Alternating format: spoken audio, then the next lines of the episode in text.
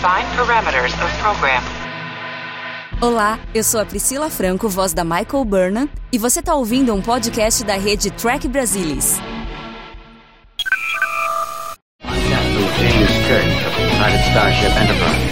speak from pure logic.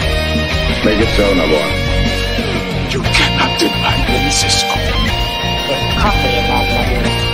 Where no man has gone before.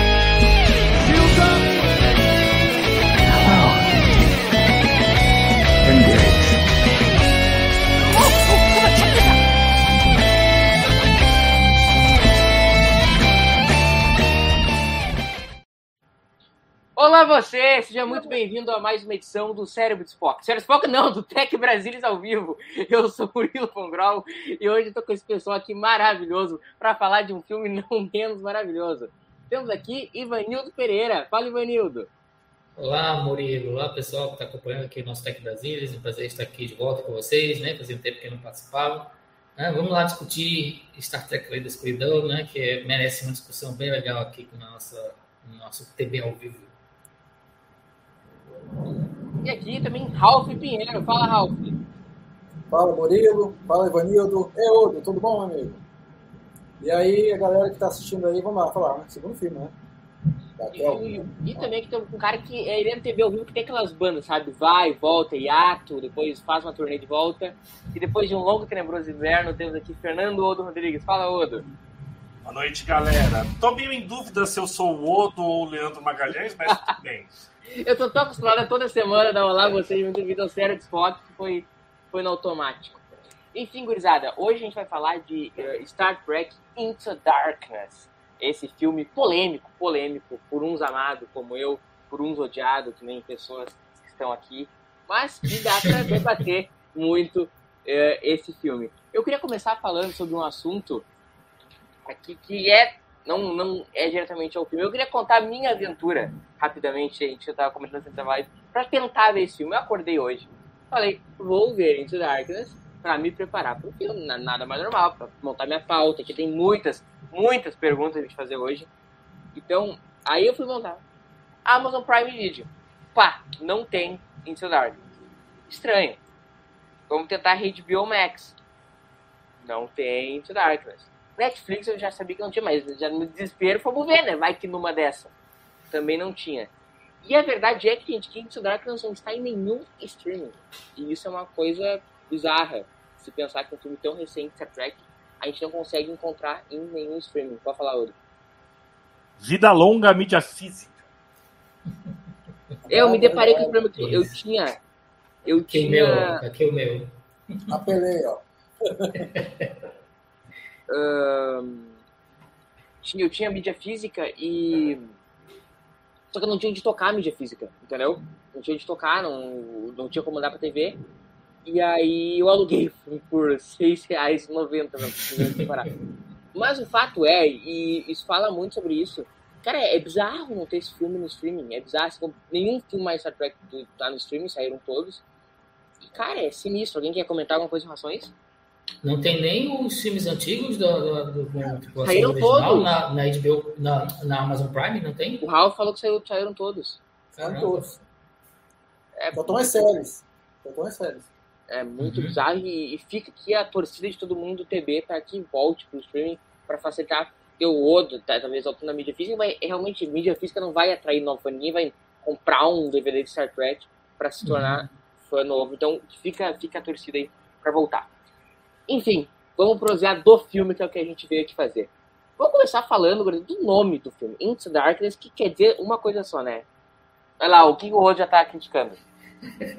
Eu conheço o Odo, eu fiz muitos podcasts com o Odo. Eu sei que ele não se agradou com coisa que eu falei. Que foi? Ah, vou começar pelo título do filme, que um é Star Trek Into Darkness. Né, falta um tracinho, uns dois pontos, dois pontos, ali, né, ou em português, Star Trek Além da Escuridão. E segundo, que o nome não tem nenhum sentido pro filme. É, é, antes, quando começaram a produção, o, o JJ falou que eles iam fazer uma pegada mais Cavaleiro das Trevas e puseram as trevas no título. Tirando isso, sim, o título não faz sentido com o filme. É, e, e ele. E, o, o pior pra mim foi o que eles fizeram na versão portuguesa do filme, né? Que ficou além da escuridão Star Trek. Mas eu sempre digo quando acontecem essas coisas, que é o seguinte, pra mim, o pior não é o cara que dá a ideia. Pra mim, o pior é o cara que tá junto e fala, puta ideia. cara, além da escuridão Star Trek, é um troço sem noção. Mas enfim, vocês querem comentar alguma coisa sobre Ivanildo? Esse lance do filme, ele, ele significa uma coisa só, né? Star Trek Into Darkness, né? Uhum. Pois é, foi uma tentativa lá do J.J. Abrams, ele mesmo confirmou, né, em entrevistas posteriores, dos roteiristas que trabalhavam com ele também, que era uma, um filme, fazer um filme um pouco mais sombrio do que aquele primeiro, né, seguindo ali os passos dos, do, como o próprio mencionou, Cavaleiro das Trevas, também do Império Contra-Ataca, né, outros filmes que o segundo capítulo é mais sombrio, a continuação é mais sombria. Mas é, realmente o título não é legal, né? A gente vai discutir isso aqui ao longo da live, imagino, é um filme que teve uma, um processo de criação muito, um pouco tumultuado. É, demoraram muito para fechar na história, demoraram muito para escolher o título, demoraram para definir se é Tecão ou não. A gente vai discutir isso né, ao longo da live aqui hoje. Então, é, eu acho que esse título, que é bobo mesmo, é um título bobo, a gente tem que, tem que admitir, é, acabou sendo, sendo. A escolha do título acabou sendo prejudicada por esse processo de criação que foi, que foi tumultuado. Né? Então, é um filme. É, tá, eu, eu gosto, ainda me divirto com ele, né? Eu fui assistir no cinema na época que saiu. É, e me diverti muito quando vi na tela grande, né? Eu achei muito barato. Claro que ao longo dos anos ele foi diminuindo um pouco, mas eu ainda consigo ainda gostar dele. A gente vai falar também de outras polêmicas, né? Porque é um filme muito ame ou odeie dentro da comunidade tracker, né? Apesar de que eu acho que o espectador de cinema em geral, o, o fã que assiste blockbusters, assim, filmes de pipoca de Hollywood, gosta muito desse filme. Não, não, é tão crítico com ele quanto nós trackers somos. Né? Mas, vamos lá, é um filme que eu me odeio e essa coisa do título, realmente eu concordo com o outro, é um título bem bobo, mas que é, é, acabaram escolhendo ali na, na meio da, no meio da confusão, no meio do processo. É, o, o, o Benito começou a falar do filme, a gente poderia então começar com as nossas também impressões iniciais sobre o filme fazer um panorama geral do que a gente acha do filme. E eu, como muito educado que sou, vou começar por mim mesmo. Uh, eu amo esse filme, por alguns motivos. Primeiro que eu acho um bom filme. No, os caras quase me mataram, que a gente precisa lembrar que foram fazendo nas redes sociais os três filmes favoritos de Star Trek de cada um. E eu coloquei esse como meu terceiro filme de Star Trek favorito. Atrás, não engano, ele de querido do filme 6. Por alguns motivos. E um deles é memória afetiva. Eu conheci Star Trek na televisão através de Into Darkness. Eu, quando tu lida com memória afetiva, é muito, é muito difícil. O Odo, o Odo gosta de Star Trek 5, mas eu também amo Star Trek 5. Então, nisso aí ele tá perdoado. Eu também amo Star Trek Eu não disse que eu gosto de Star Trek 5. É, eu amo Star Trek 5. Eu amo, nunca falei isso. Tu gosta. Eu disse, o que eu sempre digo é, é que é um filme errado com o coração no lugar certo. É, mas eu gosto, puta filme. Só eu gosto. Eu e a mãe de Shatter. Mas voltando ao assunto do Into Darkness. O, eu amo, porque esse lance também de memória afetiva. Eu conheci Star Trek através de um Star Trek, foi um filme que eu fiquei vendo no repeat. Por muito tempo eu realmente acho que como um filme, um filme de ação, ele funciona muito bem. Acho que é uma, tem uma boa aventura, tem um bom vilão, boa atuação, é bem dirigido. O outro já discordou que é bem dirigido, porque eu conheço ele. Ele já, já acha que é mal dirigido. Eu conheço, eu fiz muito podcast quando ele mexe o olho, já sei. Enfim. Enfim, então vai eu, lá. Eu, tenho, eu tenho duas telas aqui. É. Então eu tô aqui em uma vendo vocês na tá. câmera e na outra eu tô de olho nos comentários. Tá, vai lá. Primeira e tuas impressões gerais, Odão. É, eu acho que é bem como o Ivanildo falou. Eu fui assistir no cinema na tela grande. É, é notório e conhecido no TB minha opinião sobre o Star Trek 2009, que é um filme uh, que eu não suporto é um filme para mim completamente errado.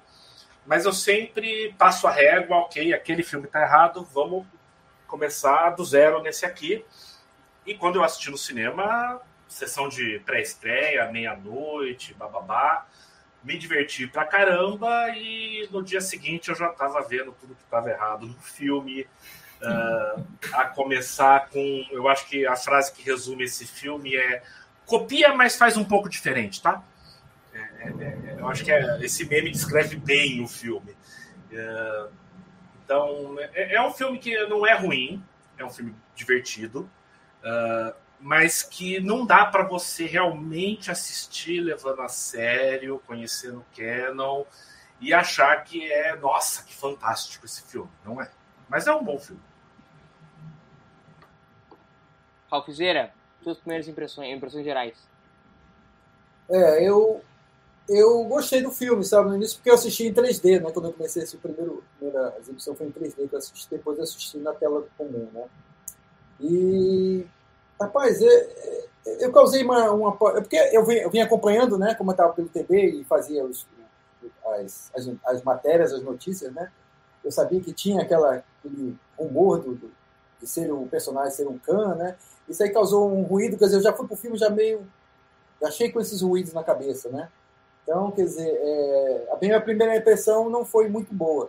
Mas depois vendo o filme mais, com mais cuidado, né, deu para perceber que o filme realmente tem. Tem seu lado bom, né? tem suas falhas, como qualquer filme, né? E eu achei que algumas, algumas coisas, se você se desligar um pouquinho, né, de, do passado sobre Star Trek, do, do Khan, tudo, né, a ira de Khan, se você se desligar disso, não fizer comparações, você consegue até digerir mais o filme, né, considerar o filme um, filme de, de ação, né? Filme de ação direto, né? Então, divertido, né? Tem, tem humor e tudo mais, né? Então, eu achei, assim, o filme melhor do que o primeiro. O primeiro foi um roteiro meio, meio estranho, meio bagunçado, né? Um final também não muito convincente. Mas o, o, o Into Darkness, ele deu uma continuidade que eu achei interessante por, por Kirk, que no primeiro não foi dado. Que foi a, a capacidade do Kirk, a falta de capacidade do Kirk de comandar uma nave, né? Então eles realmente tentaram alinhar essa essa, essa justificativa, né, que não foi dada na, no primeiro filme, né? Então eu achei interessante, nesse ponto eu achei legal. Entre além do personagem, também o vilão, também foi muito bem feito e tal. E tirando é, é, algumas falhas de, de, de roteiro, eu achei que o filme foi divertido. Foi divertido, foi interessante, entendeu? Não é um grande filme, mas foi divertido. E tu, Ivanildo, tuas impressões gerais que já deu uma pincelada ali antes, né? Sim, uh, só completando o que eu falei, eu gosto do filme. Eu acho que o finalzinho dele é muito ruim. ali os últimos 10 minutos, 15 minutos, é, tem umas decisões muito questionáveis de roteiro. Né? Mas, no geral, é um filme bem. É um filme divertido, é um filme pipoca. Uma característica dos filmes do J.J. Abrams é que, como vocês até mencionaram aqui também, enquanto a gente está assistindo pela primeira vez, a gente embarca totalmente e, e, se diverte muito. Depois, quando o filme acaba, você começa a pensar, ei, mas é aquele negócio, aquela, aquela coisa que aconteceu lá, né? começa a remoer o filme e começa a achar alguns poréns. Mas enquanto ele está enquanto o filme está rolando, o ritmo é tão dinâmico e o J.J. Abrams consegue colocar um, um senso de direção tão forte no filme, junto com o elenco, que você acaba relevando algumas coisas, né? Só depois que o filme acaba que você começa a perguntar, se questionar sobre algumas coisas da história. Então é um filme que, de novo, não é perfeito. É, Para mim, é o menos bom dos três filmes da, da, da Timeline. É, eu, eu, gosto mais dos outros dois do que dele. Mas ele tem realmente umas qualidades. Ele tem, e eu acho que ele peca justamente na tentativa de recriar o A Ilha de Khan. Se ele seguisse seu próprio caminho, como parece que ele vai indo até a metade ali, seguindo seu próprio caminho, se ele se tivesse a coragem de apostar nisso, eu acho que teríamos tido um filme bem melhor. O problema dele é justamente querer é, recuperar as coisas do A Ilha de Khan, que não dá para ser superado. Né? É uma coisa que, aliás, o filme Nemesis com a nova geração também tentou e não conseguiu. Não dá para fazer melhor que a Ilha de Khan. É, não, não, não, há como, né? Simplesmente não há como. Acho que vai ser para sempre o melhor filme de Star Trek. Então, é, qualquer tentativa de recapturar aquela magia, aquela coisa que o Nicholas Meyer fez naquele filme, é complicado. E o, o Além da Escuridão sofre justamente por causa disso. Mas ainda assim, eu ainda gosto dele, ainda acho um bom filme. É um filme divertido. Eu assisto esse Blu-ray de vez em quando, me divirto sempre. Mas, claro, não dá para considerar assim uma, é, um filme maravilhoso. Mas também não dá para considerar uma droga, né? A gente lembra, acho que a gente vai falar disso também. Alguns anos atrás, os trackers elegeram, fizeram uma votação com os trackers que elegeram o, o pior filme, o, o, ranking né, dos filmes de Star Trek, com a Ilha de Khan sempre lá em cima, e o Além da Escuridão como o último, né, o, pior, o filme pior colocado né, na história dos filmes de Star Trek. Que para mim é um absurdo, né? Nemesis é muito pior, né? Nemesis, é, Generations é muito pior, é, Insurreição. Eu amo Generations, eu só Jornada 5 também, né? Então, não, simplesmente não consigo entender alguém colocar o Além da Escuridão como o pior filme de Star Trek. Não é, de novo, não acho uma maravilha, mas também pior também não é, né? Eu acho que essa falta de, de, de é, essa tentativa de esconder o, o, o, o personagem, né? Essa, esse personagem ficou dúbio, né? Do, do, do uhum. Benedict Cumberbatch, né? Eu achei que foi uma jogada errada do, do, do J.J. Abrams. Até que parece que, que ele até se arrepende, né? Ele fala em alguma coisa mais tarde que ele se arrependeu de ter feito essa, uhum. toda essa, essa, esse mistério, né? causar esse mistério. Isso aí, isso aí quebrou um pouquinho o personagem também. Fala, Oi. Não, sem contar que não faz nenhum sentido para a trama, né? Assim, para o público, é, ele virar e falar: meu nome é Khan, a é, gente é fã, ok. Agora, o público que não assistiu Jornada 2, não conhece o Canon, pro é. Kirk, pro Spock, pro McCoy que estão lá na cena. Se ele tá, quisesse tá revelar que era que, que era transgênero e quisesse que chamasse ele de Mônica, dava na mesma. É. mas indo por, por, ordem, por, por ordem cronológica. E até fazer um parênteses, foi uh, até porque, apesar de não ter sido anunciado que ele era Khan, era meio. todo mundo sabia, né? É. Todo é. mundo tava deduzindo né? isso. Todo mundo Hã? desconfiava. É.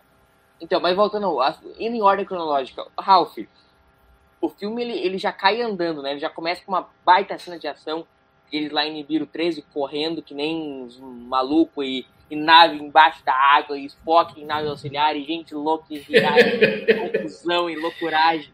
O outro já se remexeu cai... quando o outro já se remexeu quando você mencionou a Enterprise debaixo d'água. É, a gente já fica ali, a gente já fica ali, né? Pô, pô loucura, Kirk, Spock, e, deixa, deixa começou meio Deixa o Ralph Começou falar. meio Indiana Jones, né? Uhum. Indiana Deixa Jones, o Ralph né? falar, depois eu vou dar o ponto de vista de engenharia dessa cena. Ah, tá bom, tá bom. é, começou bem louco, né? É, correria total, né? Meio Indiana Jones, né? E não fazia muito sentido, né? E tem algumas cenas da. Essa da, da nave no fundo do mar. Eu acho que se o, o, o Jane Odenberg daria umas 300 voltas no caixão lá, né? Vendo essa, essa cena. Então, eu acredito que, que ele começou naquele. Até assim, achei até interessante o começo, meio, meio espalhafatoso, né? Mas eu até achei interessante. Falei, vai ser uma aventura nova, né? Mas depois aí voltou de novo a, aquela, aquela. Vamos, vamos fazer uma Copa diferente, né? Aí voltou a, a, aquela tendência, né?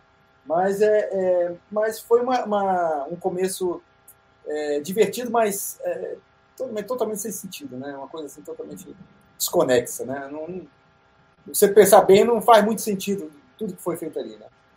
É isso que eu ia, eu ia, eu ia complementar, dando, dando minha opinião.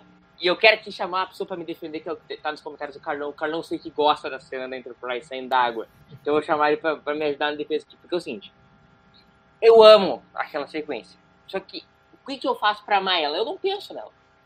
Eu, eu só curto ela. Porque se eu for pensar como é que a Enterprise parou lá, só que a gente prefere deixar quieto.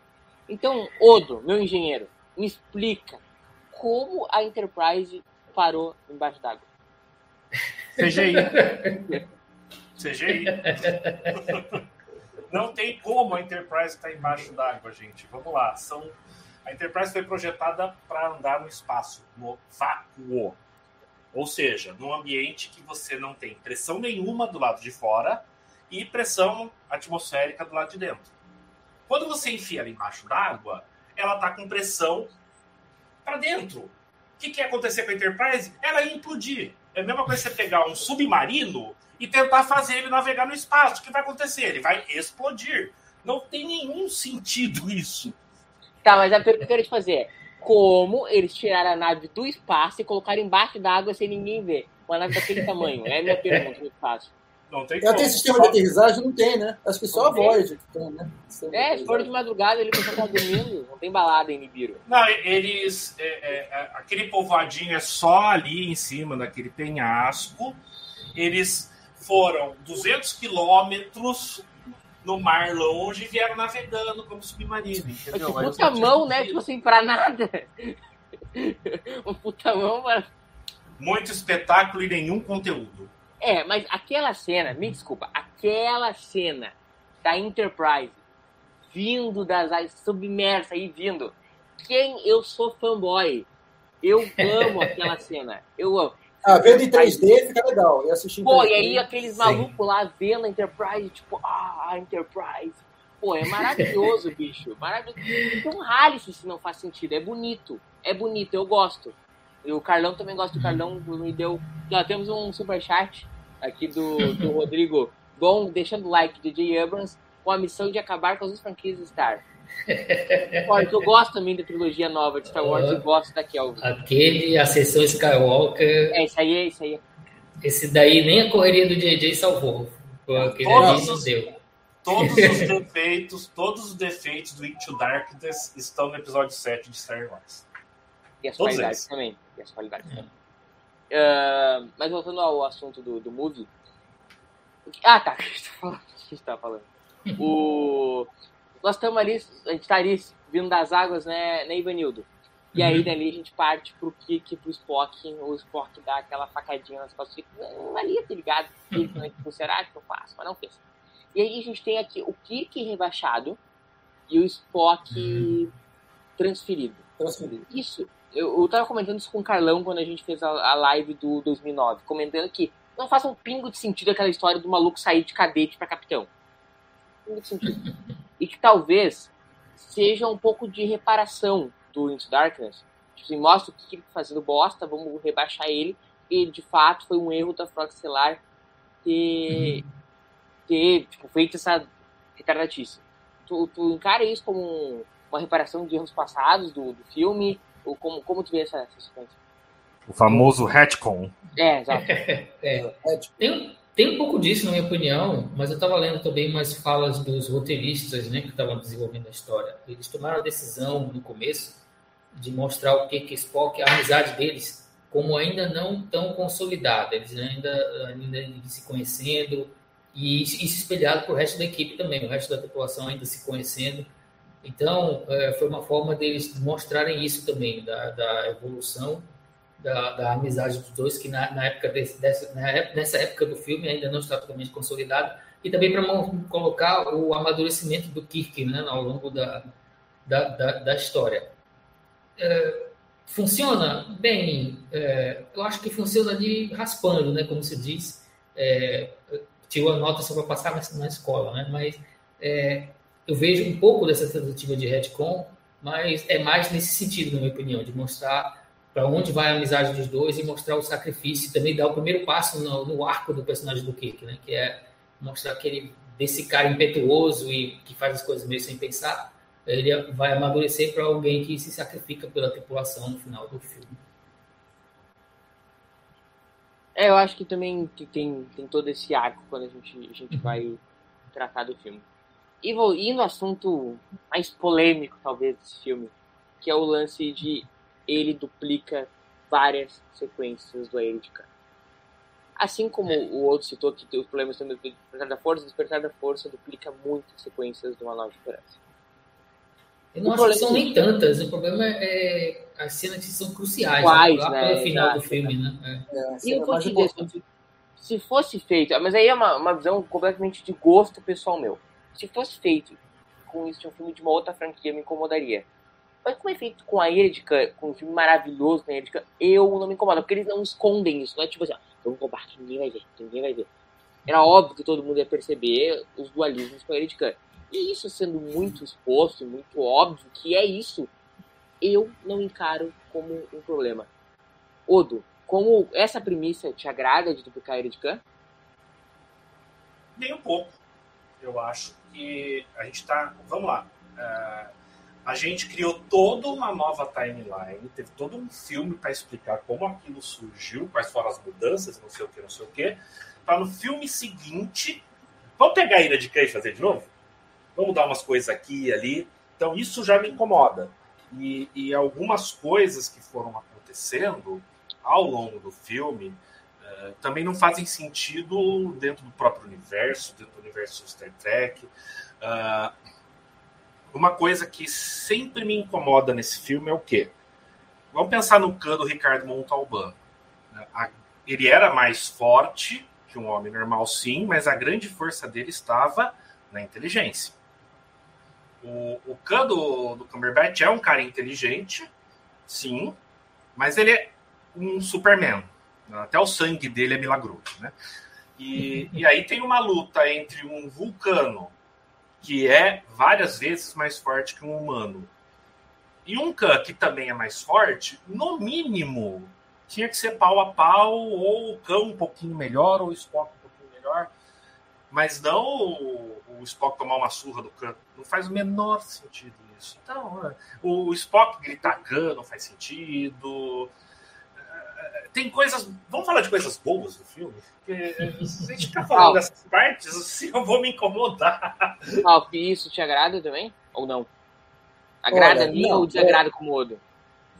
Não, não, não agrada não, porque é, eu estava lendo que eles é, também estavam muito ocupados na época, fazendo outros filmes né, e séries, né? Tavam, tinham feito, parece que o Wallace Kurtzman e o Roberto C estavam fazendo Cowboys e Aliens, né? Então eles estavam, o, o Abra estava em Super 8, então eles estavam fazendo outras, outros trabalhos, né? E não estavam nem com cabeça de Star Trek, né?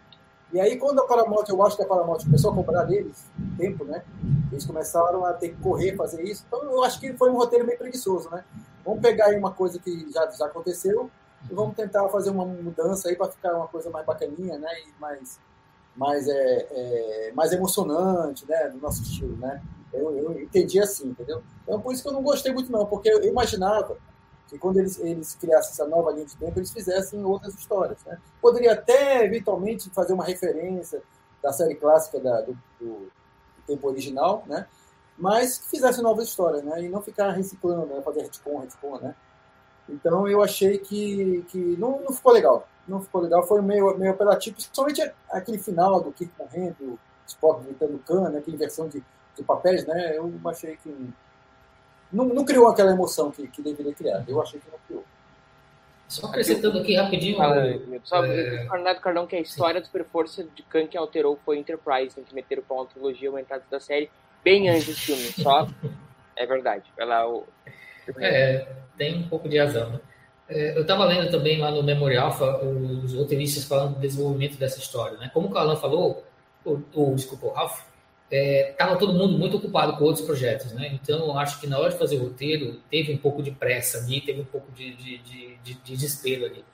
Eu me lembro, eles falam lá no, no, no Memorial, no texto do desenvolvimento do filme, do desenvolvimento da história, que a princípio não era para trazer o Khan. O próprio Roberto Walsh era contra isso. Né? Eles diziam que, que, como o Fernando falou, né? criar uma nova timeline para ter novas histórias, mas aí a tentação ali foi meio que mais forte, né? O próprio J.J. Abrams tinha uma frase dele que se destacou quando eu fui fazer a pesquisa. Ele disse que fazer Star Trek e não usar o Khan em alguma, alguma hora é como fazer um filme do Batman sem ter o Coringa. Né? Então, é, ali na pressa, eu acho, misturado com a confusão de desenvolver a história, eles foram pelo caminho mais fácil, eu acho. Pegaram o vilão, o Khan, e, e resolveram fazer a versão deles né, dentro dessa timeline.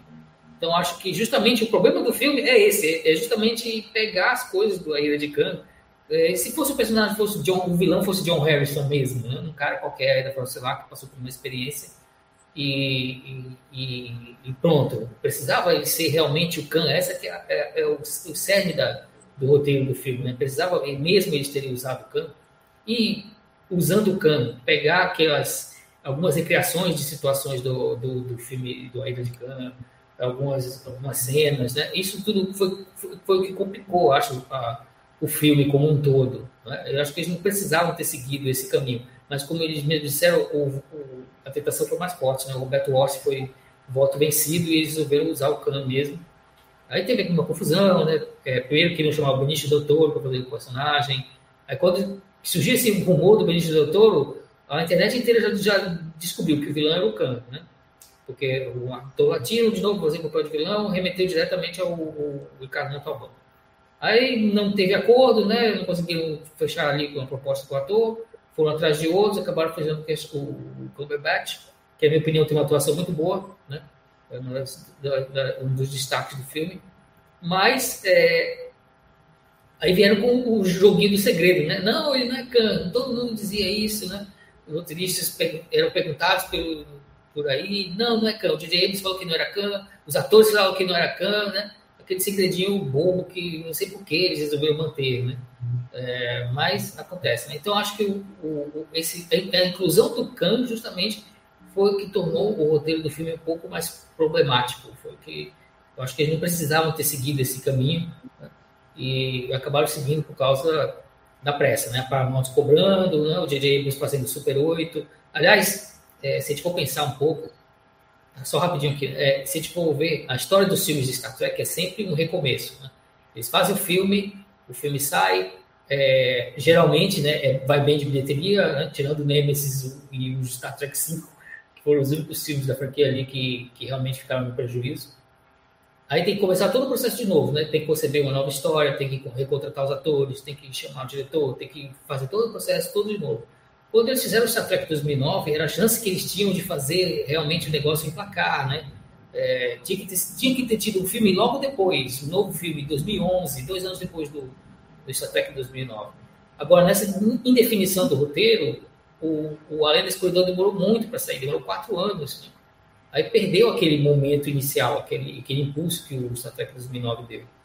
Em grande parte por causa disso, por causa da, da lentidão de definir o roteiro, e na hora que eles definiram, foram pelo caminho mais fácil. Né? Então, acho que foi, teve um pouco disso também. E, e Odo, se tratando do roteiro, tu acha que ele é um, um roteiro mais redondo que o 2009? Ele flui, flui melhor para ti? Porque o 2009, eu acho que às vezes ele é muito blocado, né? Ele, a gente começa ele tem o, o, bloco do Kirk até chegar na academia, depois do academia, depois até chegar. Ele é muito. Parece um videoclipe às vezes, apesar de eu amar o filme. Uh, também. O roteiro do Into Darkness, ele desce mais redondinho para ti? Vamos lá. Nesse ponto, sim. É, é, ele é menos episódico do que o do primeiro filme. No sentido que você tem, assim, arcos completos, né? daqui até aqui é isso que nós vamos mostrar, aí daqui aqui nós vamos mostrar isso, daqui até aqui nós vamos mostrar isso. Ele flui melhor, não quer dizer que o roteiro seja totalmente melhor que o de 2009, tá? É, é, eu quero só concordar com o que o Ralph e o Ivanildo falaram. Pega esse filme. Não é Khan, é John Herman. Tira todas as cenas espelhadas de Khan. E uma ou outra decisão idiota de, de, de, roteiro que tem no meio, e seria um filme redondo. O que, que faltou? Acho uhum. que o Vanildo falou muito bem. Tempo. Faltou você ter mais umas duas ou três versões de rascunho no roteiro para ele ficar mais amarrado, mais legal.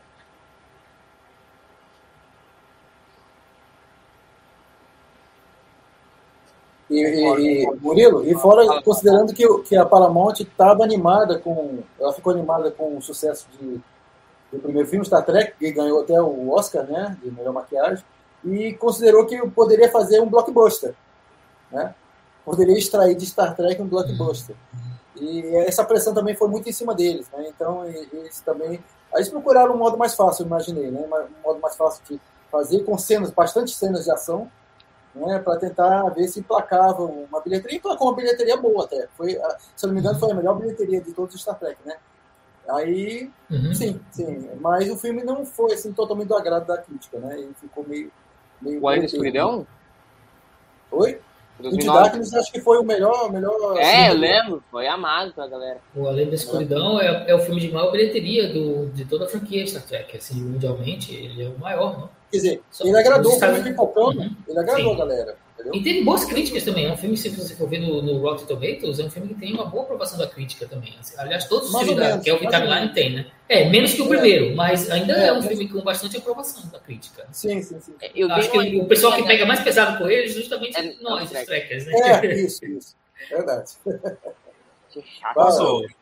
Só um comentário aqui, o Curitibanus, Curitibanos falou que faltou o Trek Brasilis como conselheiro de J.J. Obras. Não, não. Nós aqui no Trek Brasilis, a gente já falou isso no, no Conversa Bar Panorâmico, né, Murilo? Hum. É, nós somos engenheiro de obra pronta. Obra pronta. É fácil ser engenheiro de obra pronta, tá? É muito bom. Verdade, falava isso. Qual é outra coisa que a gente falava no, no Conversa Bar Panorâmico, Oda? Oi? Esse filme nós damos adeus a isso. Não lembro. Quer dizer, na prática só tem 2001 2009, que a gente tinha que falar todo o podcast. Ah! O... Hello, Christopher. Hello, Christopher. Uh, Ivanildo, uh, mas uma coisa que a gente pode comentar interessante, não só do Into Darkness, como a gente está conversando de roteiro, né? Como toda a, a trilogia que é o de modo geral, até o Beyond, um, apesar de ser mas um, um pouco menos sonoro, ele é um produto voltado pro cinema. Os uhum. outros filmes Star Trek, apesar de serem filmes, filmes que foram pro cinema, era produzida pela galera da TV e depois ia virar ia pra TV. Não, tinha uma pegada meio de telefilme, assim, apesar de ser filme para cinema. Aqui nós estamos vendo um blockbuster para ser filme de verão e fazer 700 milhões de dólares no cinema.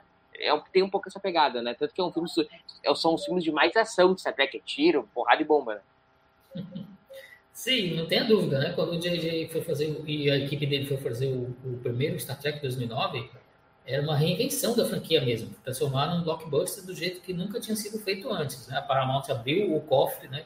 Se a gente for ver todos os filmes anteriores, é, com exceção do primeiro, né, o, o Jornal do Filme, foram filmes com orçamento limitado. Eles deram lucro porque justamente eram filmes de, de orçamento limitado, eram filmes é, baratos né, de se produzir, então eles davam lucro.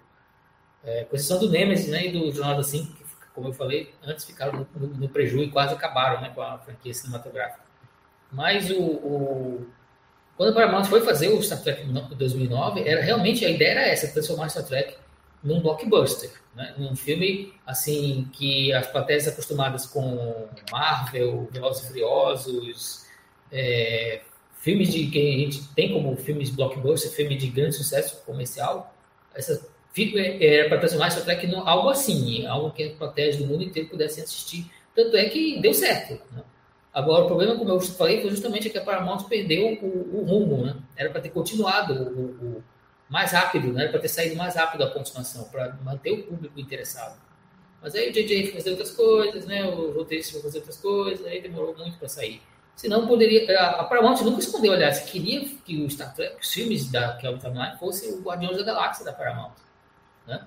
Se inspirassem um pouco no, no sucesso da Marvel, que naquela época estava começando a se a se consolidar na época do, do Além da Escuridão, né? Então, é, é um filme realmente pensado para o grande público, o grande público que assiste cinema de hoje. Então, ele tem produção de ponta, efeitos de ponta, um orçamento gigantesco, né? coisa que os filmes anteriores, Trek, de novo, com exceção do primeiro, nunca tiveram. Até que eles filmaram para IMAX, né, 3D, né? Uhum, Compraram sim. câmeras caríssimas, né? Então, quer dizer, é. realmente o investimento foi alto. Ralph, e pegando esse gancho aí da direção, então eu queria te perguntar, o como tu enxerga... Posso perguntar para Ralph primeiro ou não? não, é, é para complementar antes de mudar o assunto. É. Eu só vou discordar um pouco no seguinte sentido. Se a gente pegar os filmes da série clássica nos anos 80, com exceção do filme 5, todos os efeitos foram feitos pela Industrial Light and Magic. Uhum. Que na época era. Sim. Calma. Que na época era o de, que de melhor havia.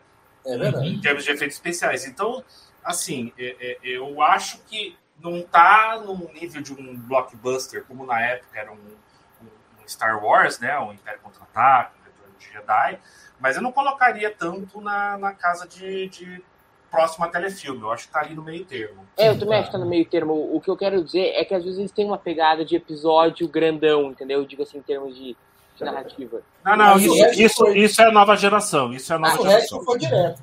Não, o Redstone é um, é um episódio chato e longo. Uh, mas enfim, voltando, rebobinando a questão da direção.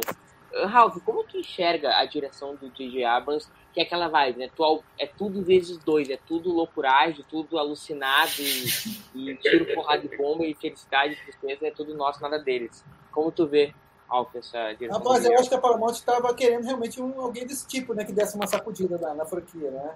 E aí o J.J. Abrams, com alguns, alguns trabalhos dele, né? Acho que causou essa, essa impre boa impressão para Paramount, né? Vamos tentar ver com esse cara que, que é, sempre privilegia a ação, né? Em si, sem pensar muito, né? E você vê que todos os filmes do J.J. Abrams é tudo ação direta, né? É, Les Flair, né? Aquela, aquela aquela, aquela luminosidade excessiva, né? E é, aquele balanço de câmera, é tipo, tipo o estilo do, do DJ né? A câmera balançando, ele mesmo balança a câmera, né? Para causar o movimento e, e, ação direta, sem pensar, né? É, rapaz, para filme, pra, pra, eu, eu não vou criticar o DJ Abrams porque é o estilo do cara. Mas eu até, eu até dou, dou meus parabéns porque ele conseguiu levantar a franquia, né? franquia né?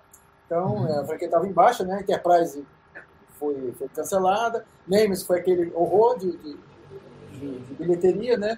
E precisava de alguém para realmente alavancar a franquia de novo, fazer. Tá, e ele fez, né? Ele conseguiu. E graças a ele conseguimos com os lens flares e tudo da vida, e conseguimos, né? Então eu acho que foi o trabalho dele em si foi bom, entendeu? No, no, final das contas a gente conseguiu fazer o que a gente queria, né? A Paramount queria, né? Era relevantar a franquia uhum. e trazer de novo a franquia como está hoje, né? Então eu reservei para perguntar para o outro sobre os lens flares, nós já chegamos lá. Os fins justificam os meios. É. Oi, Ivanildo, mas só completando rapidinho o que o Rafa falou, é, o J.J. Abrams naquela época, ele era o rei dentro da Paramount, tá? Ele, o estúdio queria que ele virasse o novo Spielberg, né? Eles ficaram, aliás, muito, com muita, muito decepcionados com ele quando ele saiu da Paramount para fazer Star Wars, né? Porque ele era um diretor que o estúdio apostava muito. E ele fez três filmes de grande sucesso lá, né? O Missão Impossível, fez o, desculpa, quatro filmes, né? Os dois, Missão Impossível, os dois Star Treks e o Super 8. Então, o estúdio apostava muito nele, né? E hoje em dia acho que o nome dele está até meio em baixa por causa da, do, do, do, do, final da trilogia Star Wars, né? O Abominação Skywalker, como eu gosto de chamar, né? É, aquele filme ali não dá realmente. Então, é, eu acho que o nome dele está meio em baixa hoje, justamente por causa disso. Hoje, tanto é que ele está meio sumido, né? Cadê o J.J. Abrams? Nunca mais fez filme, né? Ele tem um contrato com a Warner também agora, que, que era para desenvolver filmes e séries com os heróis da DC. Nada saiu também até agora, né? Também por causa da pandemia, a pandemia atrapalhou. Mas é um cara que naquela época estava muito bem cotado e hoje o, nome dele já caiu um pouco, na minha opinião. Né? Mas é um cara que realmente, quando a gente pensa em direção, ele sabe contar, ele sabe contar a história dele de uma forma dinâmica, de uma forma que atrai o público, né? Tanto é que os filmes dele, as pessoas gostam muito dos filmes dele, mesmo que depois comece a questionar alguma coisa ou outra. E a direção de atores dele também é a melhor qualidade dele, né? A gente a gente, eu particularmente, eu adoro o elenco, né, do, do, do, elenco novo de Star Trek que ele que ele conseguiu trazer. Os atores estão muito bem, a gente percebe que eles se divertem juntos e eles divertem o público também. E como o Ralph falou, a gente pode até reclamar dos filmes da trilogia Kelvin hoje, mas eles foram uma injeção de adrenalina muito necessária para a franquia, porque eu acho, eu realmente penso que ela poderia ter acabado ali com o final de Enterprise, com o fracasso de Nemesis. O Star Trek precisava de uma injeção de adrenalina né, para voltar, e voltou, tanto que voltou. Hoje em dia nós temos muitas produções aí para streaming no mesmo nível dos filmes da Kelvin Timeline. Né? Então, é, a gente reclama do J.J. Abrams de algumas coisas, mas por outro lado a gente tem que agradecer também, porque se não fosse ele, é, talvez nós não tivéssemos essa nova era de Star Trek que a gente está tendo agora. É, eu concordo plenamente. Acho que o, o ponto de start de toda essa nova era de Star Trek é 2009 e ela é escuridão. Então, mesmo que não goste, você tem que pelo menos entender essa importância histórica. O outro que eu sei que não é tão fã assim do JJ quanto Joe, uh, uma pergunta. O, o JJ tem essa pegada, eu estava falando com o Ralph, é tudo, tudo é rápido, tudo é ação. É um, os filmes dele são filmes muito enérgicos, né? Isso te incomoda em algum nível? O Lens Flare te incomoda? Não, não. Lens Flare nunca me incomodou faço muita piada com isso, sim, mas não é algo que me incomode no cinema. Assim como não, me incomoda, tem gente que reclama de Lensflare em Discovery, por exemplo. Para mim não me incomoda nada, para mim é uma escolha artística visual do diretor e que está no seu direito. Uh, a questão de ritmo, de ser mais enérgico, para mim também não me incomoda em absolutamente nada. Uh, ah, para mim, eu não, eu não acho que ele tenha sido um mau diretor nesses dois primeiros filmes eu acho que esses dois filmes têm problemas de roteiro. Tá? Uhum. Uh, o elenco também não é ruim, muito pelo contrário, eu diria até mais. Eu diria que o grande problema uh, da gente continuar que é o Timeline é que eles escalaram muito bem os papéis. Assim, uh, é difícil agora você juntar Chris Pine com a Zoe Saldana, com o Carl Urban, entendeu? O, o povo tá muito bem o Simon Peck talvez não queira voltar de jeito nenhum. Então, é, para mim, eu acho assim, até no elenco eles acertaram super bem. O problema é que esse pessoal, eu acho, ficou maior do que, do que a franquia pode comportar. Mas é, é, é, é enquanto diretor, analisando o trabalho de diretor, e ele tinha uma missão que era de tentar modernizar a linguagem de Star Trek e atrair novo público, ele foi perfeito, ele foi mais do que perfeito, ele foi fantástico. A gente não estaria aqui fazendo TB ao vivo hoje, né? Toda semana, uh, se ele não tivesse feito aquilo. Ele tem todos os méritos dele. E não me incomoda, não. O, o fato do filme ser mais corrido, mais agitado, ter mais ação, não me incomoda. O que me incomoda só é que uh, isso tem que fazer lógica dentro da história. E, Ivanildo, pulando então já, porque a gente passou aí, passou já engatar nesse assunto que é o lance da caracterização, né? soubesse muito bem. O, o, o Kirk do Chris Pine, pra mim, é muito o Kirk. Não vamos discutir o Paul Wesley, tá? Eu ainda tenho fé que vai dar certo ali. Mas é só fé mesmo, porque acho que não temos muita chance. Mas, uh, pra mim, o, o Kirk do Chris Pine, eu vejo muito o Shatner, ele vejo muito o Kirk ali. É um Kirk jovem, como é todo o filme, ele é enérgico. Eu curto muito, acho que ele, assim como funcionou em 2009, continua funcionando muito bem esse filme, velho. Uhum. Eu acho que eles acertaram no, no, elenco, né? Como a gente mencionou aqui, o outro também mencionou. E acertaram também é, no elenco carismático, né? E no. E eu acho que o, o tom do, dos personagens é, é legal, me diverte, né?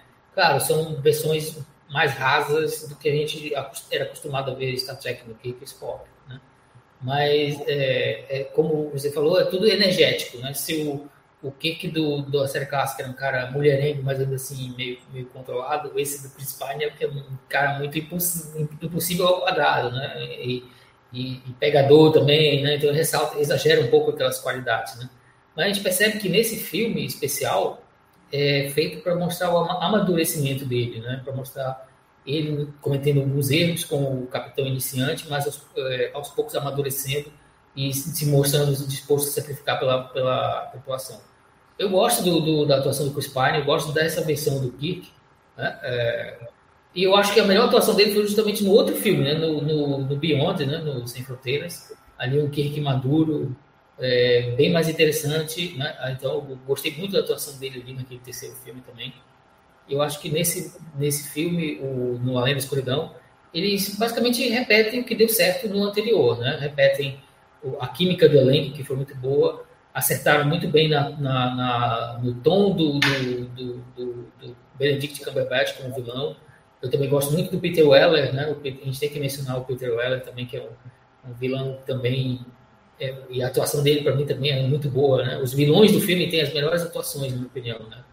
E a, a, Eve também encaixa bem com, com o restante do elenco. Então, acho que o, JJ, é um dos maiores méritos dele justamente essa direção de atores, né? E saber escalar direito uh, os, os, personagens e saber trabalhar com eles e mostrar, tentar mostrar o amadurecimento deles. Para mim, é, uma, é a, talvez a maior qualidade do filme, né? Mostrar esse amadurecimento de uma forma convincente do, dos personagens.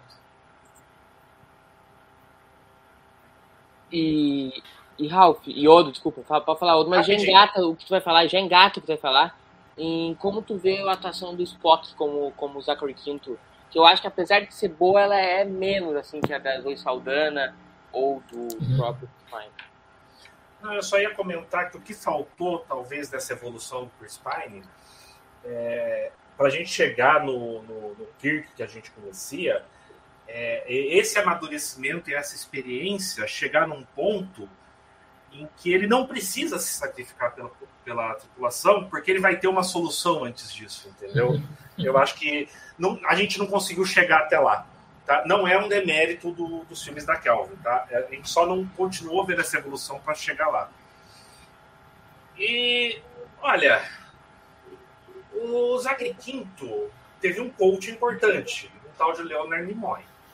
Então, assim, uh, muitas das decisões que ele, que ele tomou também foram baseadas no, nas conversas que ele teve com, com o Nimoy. E é, essa questão de ele é lógico, mas ele tem que, em determinados momentos, ele é emotivo demais. É, nunca caiu muito bem para mim, mas eu não acho que isso é falha do ator. Eu acho uhum. que isso é a forma como o personagem foi desenvolvido para isso, tá? Porque nesse mesmo filme, a gente está no mesmo filme. A Uhura reclama que o Spock não conversa nada com ela, por exemplo, sobre a destruição de Vulcano, ou como ele se sente com relação a isso, e o relacionamento dele está em crise, porque ele é muito frio, fechado. E a gente chega no momento em que ele grita desesperado, sai translocado, correndo atrás do Khan. Isso não é falha do ator. Isso é falha do roteiro. Uhum. É.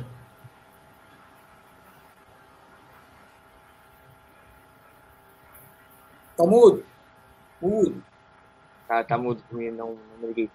E, e Ralph, uh, a gente tem aqui no, no, no, filme várias, vários desenvolvimentos de relação, como a do Kirk e do Spock, que é meio espelhada na, na relação do, do Eric Khan. Algumas diferenças, claro. A gente tem aquela briga dos dois no começo, porque o Spock fez o, o relatório, e depois a gente tem o. para terminar com o Kirk se sacrificando de novo, né? Depois que o Spock no começo quer sacrificar por todo mundo, o Kirk resolve sacrificar por todo mundo. Como tu vê esse desenvolvimento de Kirk e Spock ao longo do, da trama?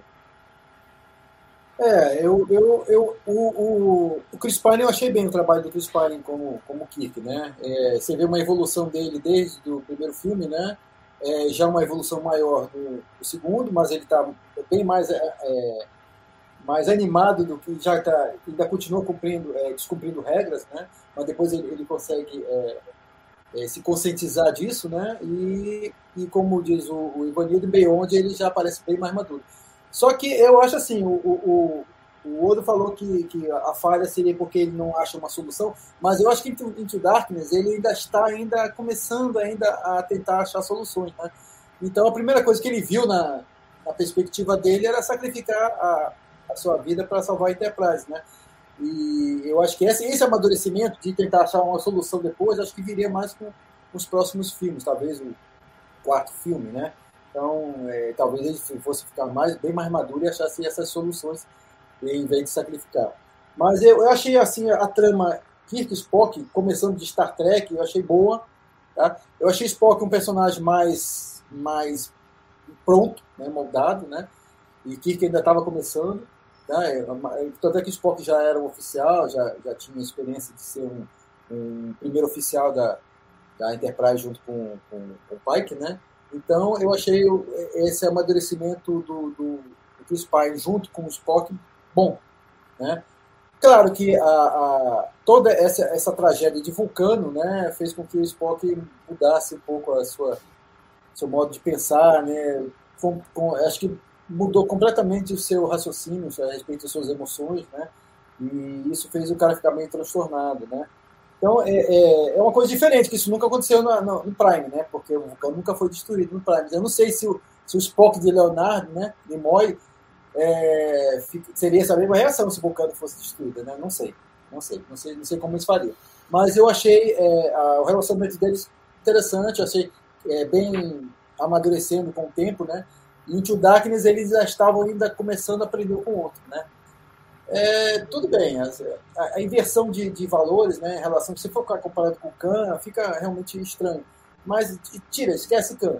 Vamos pensar somente, esquece a ilha de Khan, né? vamos pensar somente na, na, na, cena em si. Né? Eu acho que, é como disse o Oda, ficou meio estranho, porque ele, ele aparentemente ele mudou seu comportamento, né? mas eu creio que ele, ele acabou mostrando que ele deveria soltar suas, suas emoções, né? Ele, ele tinha medo de, de, de mostrar suas emoções, porque ele tinha, ele tinha medo de sentir novamente aquilo que ele sentiu, né? Quando ele viu a destruição do vulcano e quando ele viu também os pensamentos do pai quando estava morrendo, né? Então ele tentou se fechar o máximo que ele podia para não tentar sentir isso. Mas eu acho que depois no final ele soltou as emoções dele, ele viu que tinha amizade era acima de tudo, né? A família que já estava se começando a se formar na Enterprise, né? E eu acho que esse foi o amadurecimento dos dois, dos dois personagens. É, é como diz o Oda, eu não fiquei assim, a princípio, depois de ver o filme mais, mais de uma vez, eu não fiquei muito é, angustiado com essa troca de, de, cenas e tudo mais, né, dos personagens, né, é, do, do, do Spock é, gritar Khan, né, a princípio, né, porque acho que foi mais um desabafo dele, né, como, como de tudo aquilo que ele sentia antes, né? Já perdeu o Vulcano, né? E aí perdeu o Pike, né? E daí ia perder, perder Kirk, né? O que seria a amizade dele que estava formando. Eu acho que o cara tinha que realmente soltar, extravasar, né? E ele extravasou, né? Eu achei que ficou legal, ficou legal essa, essa, essa trama deles, esse arco, né? que finalizou com, com o Beyond, né? Que eu achei muito bacana É. o final deles dois. Porque assim, apesar. Eu sou, vendido pra esse filme, mas já que é uma, uma linha paralela, não me incomoda tanto e até me agrada ver uma versão do Spock mais emotiva. Como eu sei que não é o, meu, o Spock da Prime, que tá descaracterizando completamente, como é uma linha do tempo alternativa, eu gosto, já que é uma linha alternativa, vamos ver um Spock alternativo. Eu, eu curto. E outra trama que a gente tem com o Spock nesse filme, que é uma coisa que já existia no primeiro filme e a gente tem avançado aqui no segundo, Ivanildo, é a questão do Spock com a Uhura. Que apesar de eu gostar do filme e gostar de romance e gostar de Spock e gostar da Uhura, e tem alguns probleminhas, eu acho, que essa sequência, principalmente aquela que é divertidíssima, mas tipo, Spock e Uhura tendo DR no meio do, da sequência. A cena é legal, a cena é legal, o Kik tá ali meio apavorado, e o Kik fala, vai passar, não vai passar, não vai passar, passou, tipo o Galvão Bueno, vai, vai ganhar, vai perder, vai perder. Tem a versão do, do Kirk ali. A sequência como um todo é legal, quando eles descem lá em Cronos, e eles ficam vendo a Uhura falar com o cara, e aí depois tira porrada de bomba. A sequência é muito legal. Mas a DR é aquela história. Eu acho legal porque eu penso. Se eu parar pra Uhum. pensar, eu não acho tão legal, entendeu? É, mas se você for ver, tem cenas desse tipo. Cenas desse tipo são meio comuns em filmes de, de, de, blockbuster hoje em dia, né? É, você vê filmes da Marvel, por exemplo, é uma coisa, é uma coisa meio comum, né? O pessoal fazendo piadinha na hora do perigo, o pessoal tendo discussões, né? É, acontece também outros tipos de filme. Então eu vejo mais nesse sentido, né? A tentativa do JJ de colocar ali um pouco de humor, de colocar um pouco também de desenvolvimento com relação o, o Hura Spock, mas fica realmente muito bobo, né? Se você pensar um pouco. É, ficarem falando sobre o relacionamento deles ali numa hora em que eles estão quase em perigo, né? Então, é, eu vejo nesse sentido, né? É uma cena boba, mas os atores dão tudo de si ali para ver se consegue funcionar. E quando a gente assiste, a gente releva um pouco, né? Mas se a gente for pensar bem, não é o tipo de coisa que, que, que, que realmente deveria ser considerado é, dramaticamente interessante ou, ou realista né, numa situação como essa. Iodo, esse filme a gente dá adeus a, a esse Christopher Pike, que eu acho que uma coisa também que o Carlos me comenta que o Pike ele, ele ficou bom em qualquer ator, né? E eu acho que nesse ator ele funciona, funciona muito bem. A gente tem um fechamento do arco do, do Pike, como bem naquela coisa de jornada do herói, sabe? Do, da versão do que uma hora ele tem que perder o mestre. O Pike funciona como mestre dele, é o cara que resgata ele no começo de 2009, é o cara que resgata ele aqui quando o cara faz merda.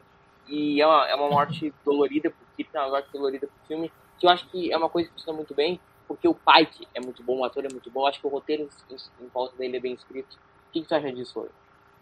Não, é isso aí. É, é- é o Pike do Bruce Greenwood, Greenwood, não é?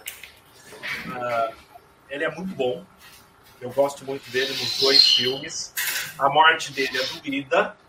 ah, mas, de novo, veio de uma consequência de um furinho de roteiro. Porque, ok, ó, estamos num cenário de crise, atentado terrorista, vamos todos nos reunir numa sala no alto de um prédio cheio de janelas. Parabéns para todos os envolvidos. É, tá no mesmo do nível do Star Trek 2009, o planeta Vulcano com abalos sísmicos, os anciões vulcanos vão se esconder numa caverna. Parabéns para todos os envolvidos.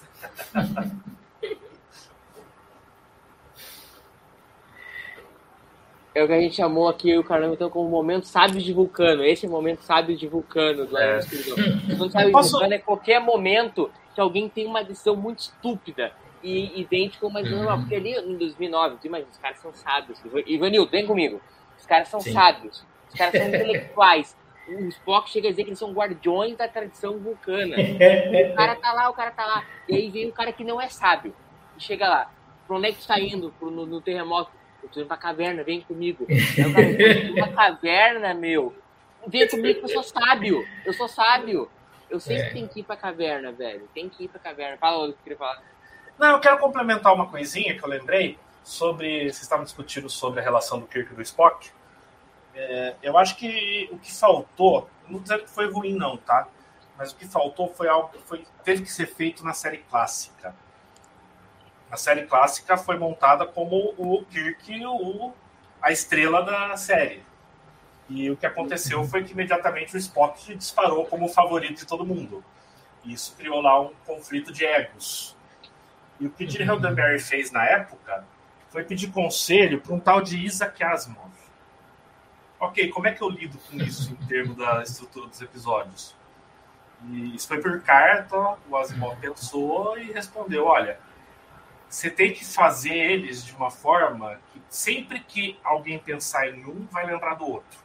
Por exemplo, um nesse episódio da semana vai salvar a vida do outro.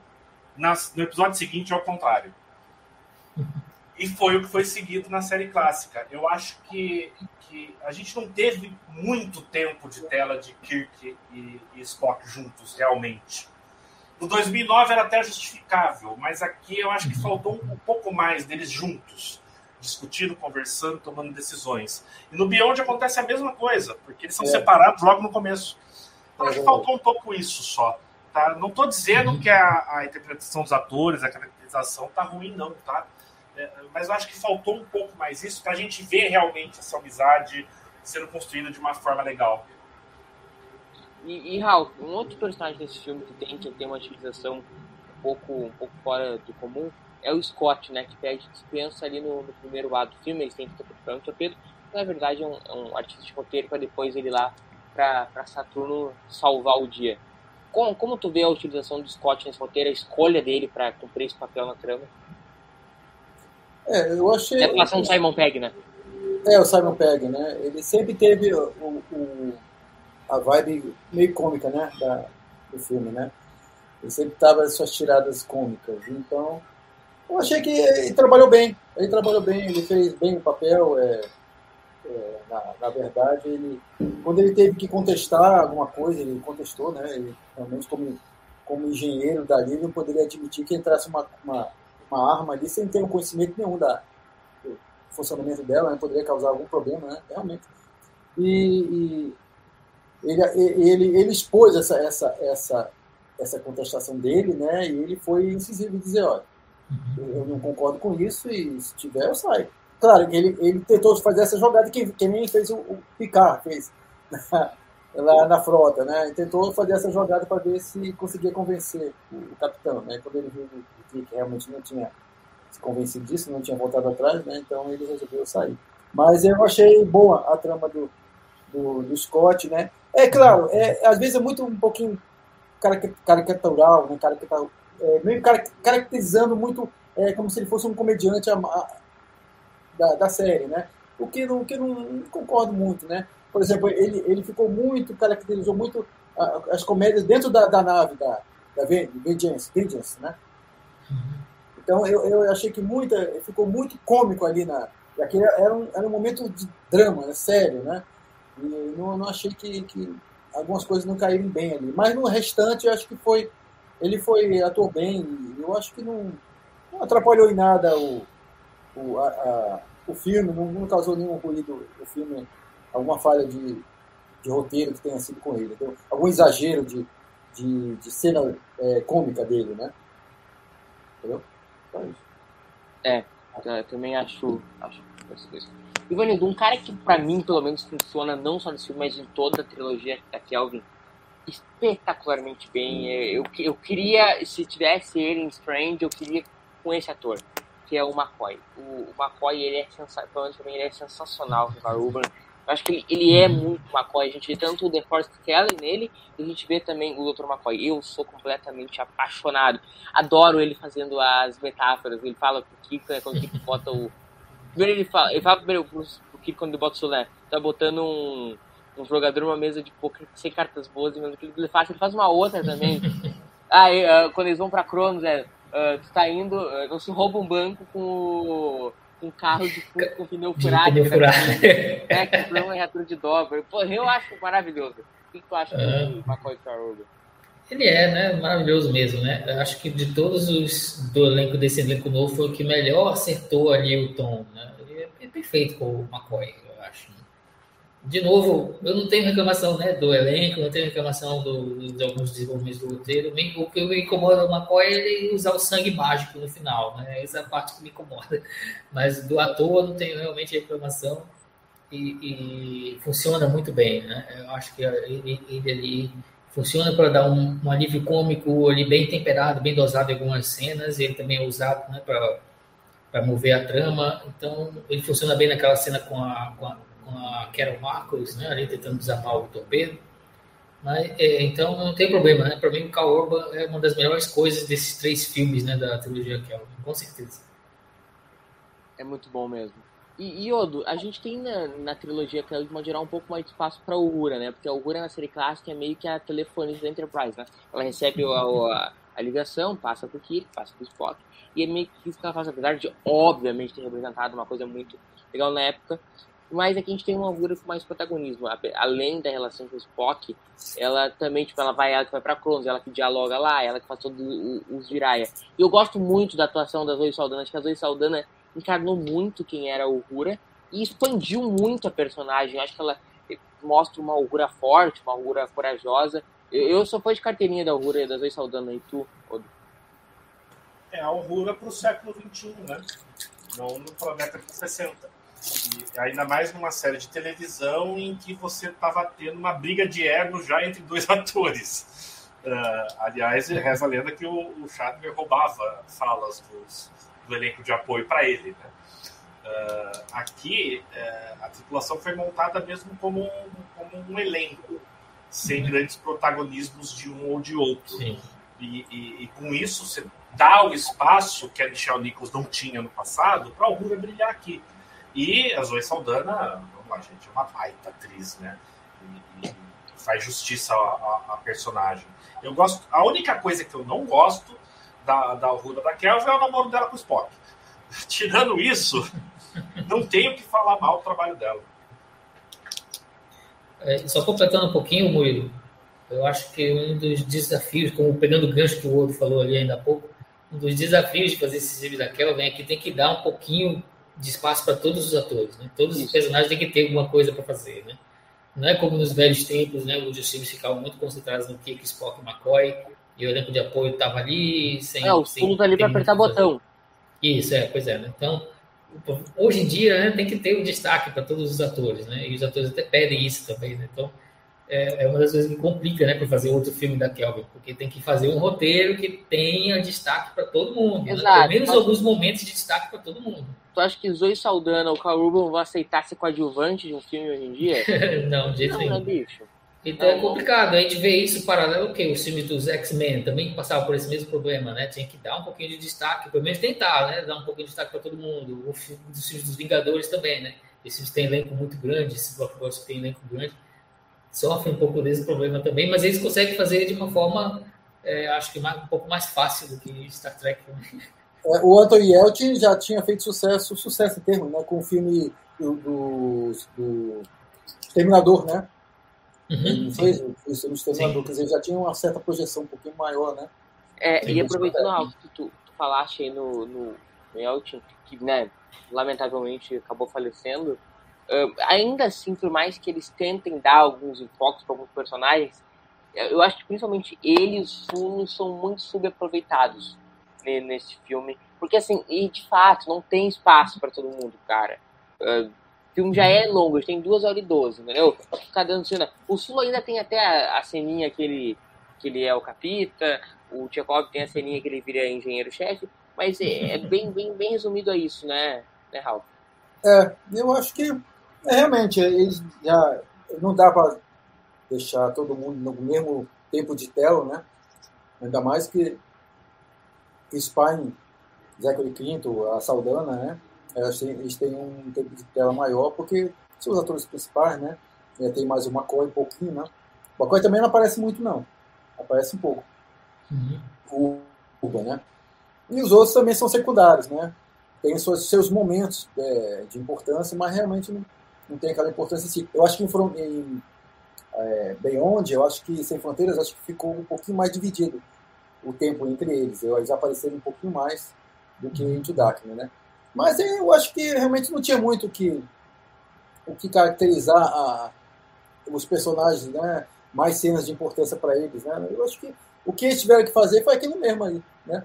Eu achei até que foi uma brincadeira deles de, de fazer o Chekhov vestir a camisa vermelha, né? Acho que foi uma brincadeira, embora não fazia sentido nenhum, né? Pegar o Chekhov dali do, da navegação e dizer, ah, tu vai lá para engenharia agora para vestir a camisa vermelha. Não, não entendi porquê, não sei se poderia tirar alguém da, da, da própria engenharia para substituir o, o, o, Scott, né? Não sei, não sei que sentido, mas foi uma, uma tentativa de brincar e, e, e, mostrar mais, mais o, o, o, Chekhov dizendo por que, que a nave deu aquela parada de emergência, né, que aconteceu. Acho que foi mais para caracterizar o ator aparecer na cena e explicar o porquê que a nave teve que uhum. parar, né?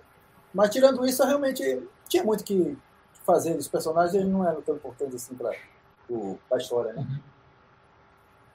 Eles foram usados muito como instrumento ali para o roteiro, né? Mas é, é. para trama, né? Mas é. É, ainda assim conseguiram brilhar um pouquinho ali, né? Um pouquinho, uma ceninha para cada um, um momentinho para cada um. Alguns, claro, tem um pouco mais, como você falou. Mas é, é o desafio de todo filme Star Trek, né? tem que os atores começam a dar pitaco também, né? Às vezes isso aconteceu né, nos filmes da, da série com a tripulação original, começa a acontecer com os filmes da nova geração, então... Sim. E, Ivanildo, acho que falando um pouquinho também dos problemas do filme, eu acho que um, dos meus filmes é, é a Carol Marcos, cara. Porque eu acho que a gente tá, tanto que eu essa live, né, os 10 anos de Inter Darkness, eu acho que apesar de ser um filme recente, eu acho que envelheceu mal algumas coisas da Carol Marcos. Sim. É, né, o filme... É consegue ali achar uma cena para mostrar ela é, só de calcinha sutiã, né? O filme ainda consegue, né? No meio de toda aquela confusão ali do, dos personagens é, em perigo e tal, é, ainda consegue encaixar ali uma ceninha para mostrar o corpo, né? É uma coisa que, o, se não me engano, eu li uma própria entrevista do J.J. Abrams, falando que se arrepende desse momento? E, mas, mas, a atriz né? não se arrepende, a atriz defende a cena. Ah, é, né? Pois é. é curioso, né? É um pouco de pegar aquela, aquela ideia de sensualidade, né, que tinha um pouquinho na série clássica, e tentar trazer de volta nos filmes, né? É, não faz o menor sentido aquela é, cena. Desce mal pra caramba. É, né? Mas fazer o quê, né? É uma tentativa de recapturar, uma tentativa muito fraca, aliás, muito sem imaginação, de tentar recapturar um pouco daquele clima que de vez em quando pintava de sensualidade em alguns episódios da, da série original. Eu, eu acho o desempenho da atriz até bom, né? eu gosto, mas ali aquele momento é muito bobo, realmente. E, é, e tá ali só para fazer uma tensão sexual com o Kirk. Eu, eu não sei. Sim. Assim como os outros personagens do filme, ela tá ali para ter uma função na trama, né? Ela tá ali para aumentar o, perigo, aumentar quando revela a surpresa, né? Que ela é filha do almirante, coisa e tal. Então ela tá lá para servir como um dispositivo de trama, né? Mas é, dentro dos limites, né? Da possibilidade, a atriz vai bem, é, eu, eu, eu, gosto da personagem, não gosto daquela cena específica, né, que é, que é muito boba. o problema é esse, é uma cena muito boboca. Mas ainda assim, eu acho que a atriz funcionou e, e ela cumpriu né, o papel dela dentro da trama. Né? Tem outras coisas no roteiro para se preocupar além dela. Ela está ali para mostrar é, que como desarmar os torpedos, mostrar o que tem lá dentro dos torpedos e para criar né, um pouco mais de, de emoção na história quando descobre que ela é filha do, do almirante. É. Uh, Odo, uh, aqui, fala, pode falar. Ligar o microfone, uh, Greg. O que a atriz falou, a Alice, foi algo que eu voluntariamente trabalhei com um treinador para estar em forma. Estava muito preparada para isso. E ah, que sim, eu gostei tá muito, bonita, muito né? filmar, executar e promover a cena. Sim, a beleza dela não se discute, né? Mas... É, não estou discutindo o isso. o sentimento de que eu não deveria ter feito o que foi sexista é confuso para mim. É. Essa entrevista é de? É recente. Outubro de 2021. É. Então. Pois é. O... Fala aí. Ela não se incomodou, tudo bem, mas ainda assim é uma cena não incomodou, não incomodou. Boba. É, a, a cena é boba, ninguém discute. Que a cena podia ter ficado na sala de edição também, ninguém discute. Pois é. Complicado. Complicado. É uma forma de salvar, é salvar a cena dela, né? Ela disse que ficou uhum. boa e. Ela sabe que todo mundo não gostou, então ela tenta salvar essa cena. Outro, na questão do, do antagonista do filme, a gente tem uma clima né, de conspiração no filme, de um confronto bélico, sempre ali há ameaça a qualquer momento no, dos Klingons, uma coisa meio guerra do Iraque, assim, tem uma, uma pegada meio assim do filme. Eh, como tu vê essa questão da conspiração e do, do clima meio into darkness do, do filme, nesse sentido? Ah, assim, não foi muito justificado. Assim, a gente está entrando nesse universo, aí de repente, não, os Klingons podem nos atacar a qualquer momento, a gente tem que estar preparado. Por quê? Não sei. Qual é a força dos Klingons? Não sei. Sim. A parte de conspiração tal, para mim não faz muito sentido. Porém, o grande antagonista do filme, que é o Almirante Marcos, para mim é um dos melhores antagonistas do, do filme de Star Trek. É fantástico. Peter Weir no papel, assim, é, tá comendo o cenário. uh, ele manda muito bem. Uh, dá um jeito lá de tirar a filha do Kirk, né? Acaba sendo morto pelo Khan. Uh, então, é, é, é, tanto que eu não vejo o Khan nesse filme como vilão. Para mim, ele não é vilão em momento algum do filme. Ele é uma vítima. e o grande vilão é o Almirante Marcos. Sim. É, eu, eu concordo, eu acho, acho a atuação do ator também muito boa. Até no Robocop, né? Peter Weller, mais um papel ali no mundo sci-fi de destaque nele. É um ator que a gente considera assim de filmes cult, né? Ele participou de alguns filmes bem bacanas ao longo dos anos, aí, não tão populares, né? Tirando algumas exceções como esse. Mas ele manda muito bem né, nesse filme, com certeza. E, e aliás, só para lembrar, ele já tinha aparecido em Star Trek antes, né? Ele, tinha, tem, ele participa de um episódio duplo de Enterprise é, alguns anos antes. Eu gosto muito também dele, acho que ele passa uma sensação de medo, de aflição, que eu gosto muito, eu acho assim, de um modo geral, uh, em Darkness tem, o Carlão até comentou nos comentários, tem dois grandes vilões, acho que o Khan é um grande vilão, gente pode discutir se deveria ter sido Khan, se não deveria ter sido Khan, mas a atuação do Bandido Cumberbatch é excepcional, né, Raul? Sem dúvida, sem dúvida, ele trabalhou muito bem, e, e é, a gente desconsidera isso, né? A gente não fica tão apegado a ficar fazendo comparações né, com o Maltaban, esquece isso, né? E se você vê só na atuação do, do, do personagem do, e do ator, né? Você vê que realmente ele trabalhou muito bem e ele transmite toda aquela, ele transmite realmente uma, uma frieza, né? Uma, uma crueldade, né? E depois no, no final você, você, você fica bem é, é, dividido com relação a isso. Né? Quando ele começa a atuar, você sente que a mesma raiva que o Kit sentiu. Né? Tem que destruir o cara. Depois, quando ele está preso, ele começa a falar algumas coisas, começa a confessar algumas coisas que realmente é, é, estavam sendo escondidas, né? E você começa a, a ver o outro lado do, do, do Khan que, que ele não mostrava, né? Então você começa a dar uma certa razão para o cara, realmente. O cara está fazendo isso por certo motivo. Então, quer dizer, ele conseguiu trabalhar bem essa, essa, é, essa personificação do personagem, né? De dar uma razão um porquê que ele estava fazendo aquilo, que ele não é um vilão por ser mal. Ah, eu estou aqui porque eu acordei e agora eu vou querer destruir a Terra como eu fiz antigamente, né? Não. Ele tem uma razão porque ele está fazendo isso. Ele está defendendo os seus, né? Ele foi dominado, foi usado, foi traído. Então ele está fazendo aquilo tudo. Então quando ele soube que que os seus companheiros estavam é, desaparecidos, que ele achou que estavam mortos, né? ele gerou aquela vingança nele, tentar destruir e tudo mais. Então eu achei que o personagem foi perfeito, até no final. Até no final, quando ele foi é, lutar contra o Spock e tudo mais, né? Embora realmente o outro tenha razão, né? Eu também concordo que como os vulcanos têm uma, uma força muito maior do que a dos humanos, poderia ter sido feito uma, uma coisa mais igual, mais pau a pau, né? Talvez até o Spock no final fosse ceder um pouco, tivesse a Uhura para aparecer lá, tudo bem. Mas eu, o Spock realmente apanhou direto, né? Mas no final eu achei muito bom, muito bom o, o personagem e ele conseguiu transmitir é, toda essa, essa energia que, que o Khan transmite, né? De, não só de, de força física, mas também de inteligência, né? Aí você mostra toda a capacidade do cara de, de planejar, de ver as coisas à frente do, do, dos humanos normais, né? Não, não aumentados, né? Gostei, gostei do Cumberbatch. Tu, outro, o que, que tu pensa da atuação do Cumberbatch? Irrepreensível. Irrepreensível.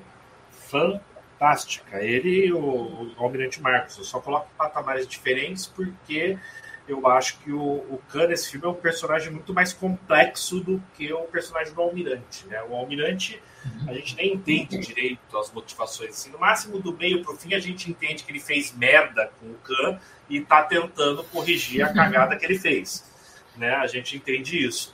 Mas desde o começo do filme, assim, a gente não sabia muito o que esperar dele. O Khan a gente vai conhecendo a gente vai descascando a cebola, né? A gente vai vendo as camadas. E mesmo no, no final, o Ralph falou muito bem, né? Quando o, o Spock explode todos os torpedos e ele acha que a, a tripulação dele toda está morta, ou seja, a família dele morreu, ele fica cego de ódio. E é compreensível, né? Que ele vai tentar alguma forma de vingança. Então não, não é um, um vilão por ser vilão. É, é, é, até melhor que o Khan do Semente no Espaço, por exemplo. Que uh, o Kirk vai lá, acorda. O Kirk não, Enterprise, né? Vai lá, acorda ele, a tripulação dele, e a primeira coisa que ele faz é tentar dominar a nave para uh, voltar ao seu império de terror, não sei o quê. Esse é um, um é muito legal e, e uma decisão muito legal. É, justificado no roteiro que precisavam do sangue dele para salvar o Kirk, né?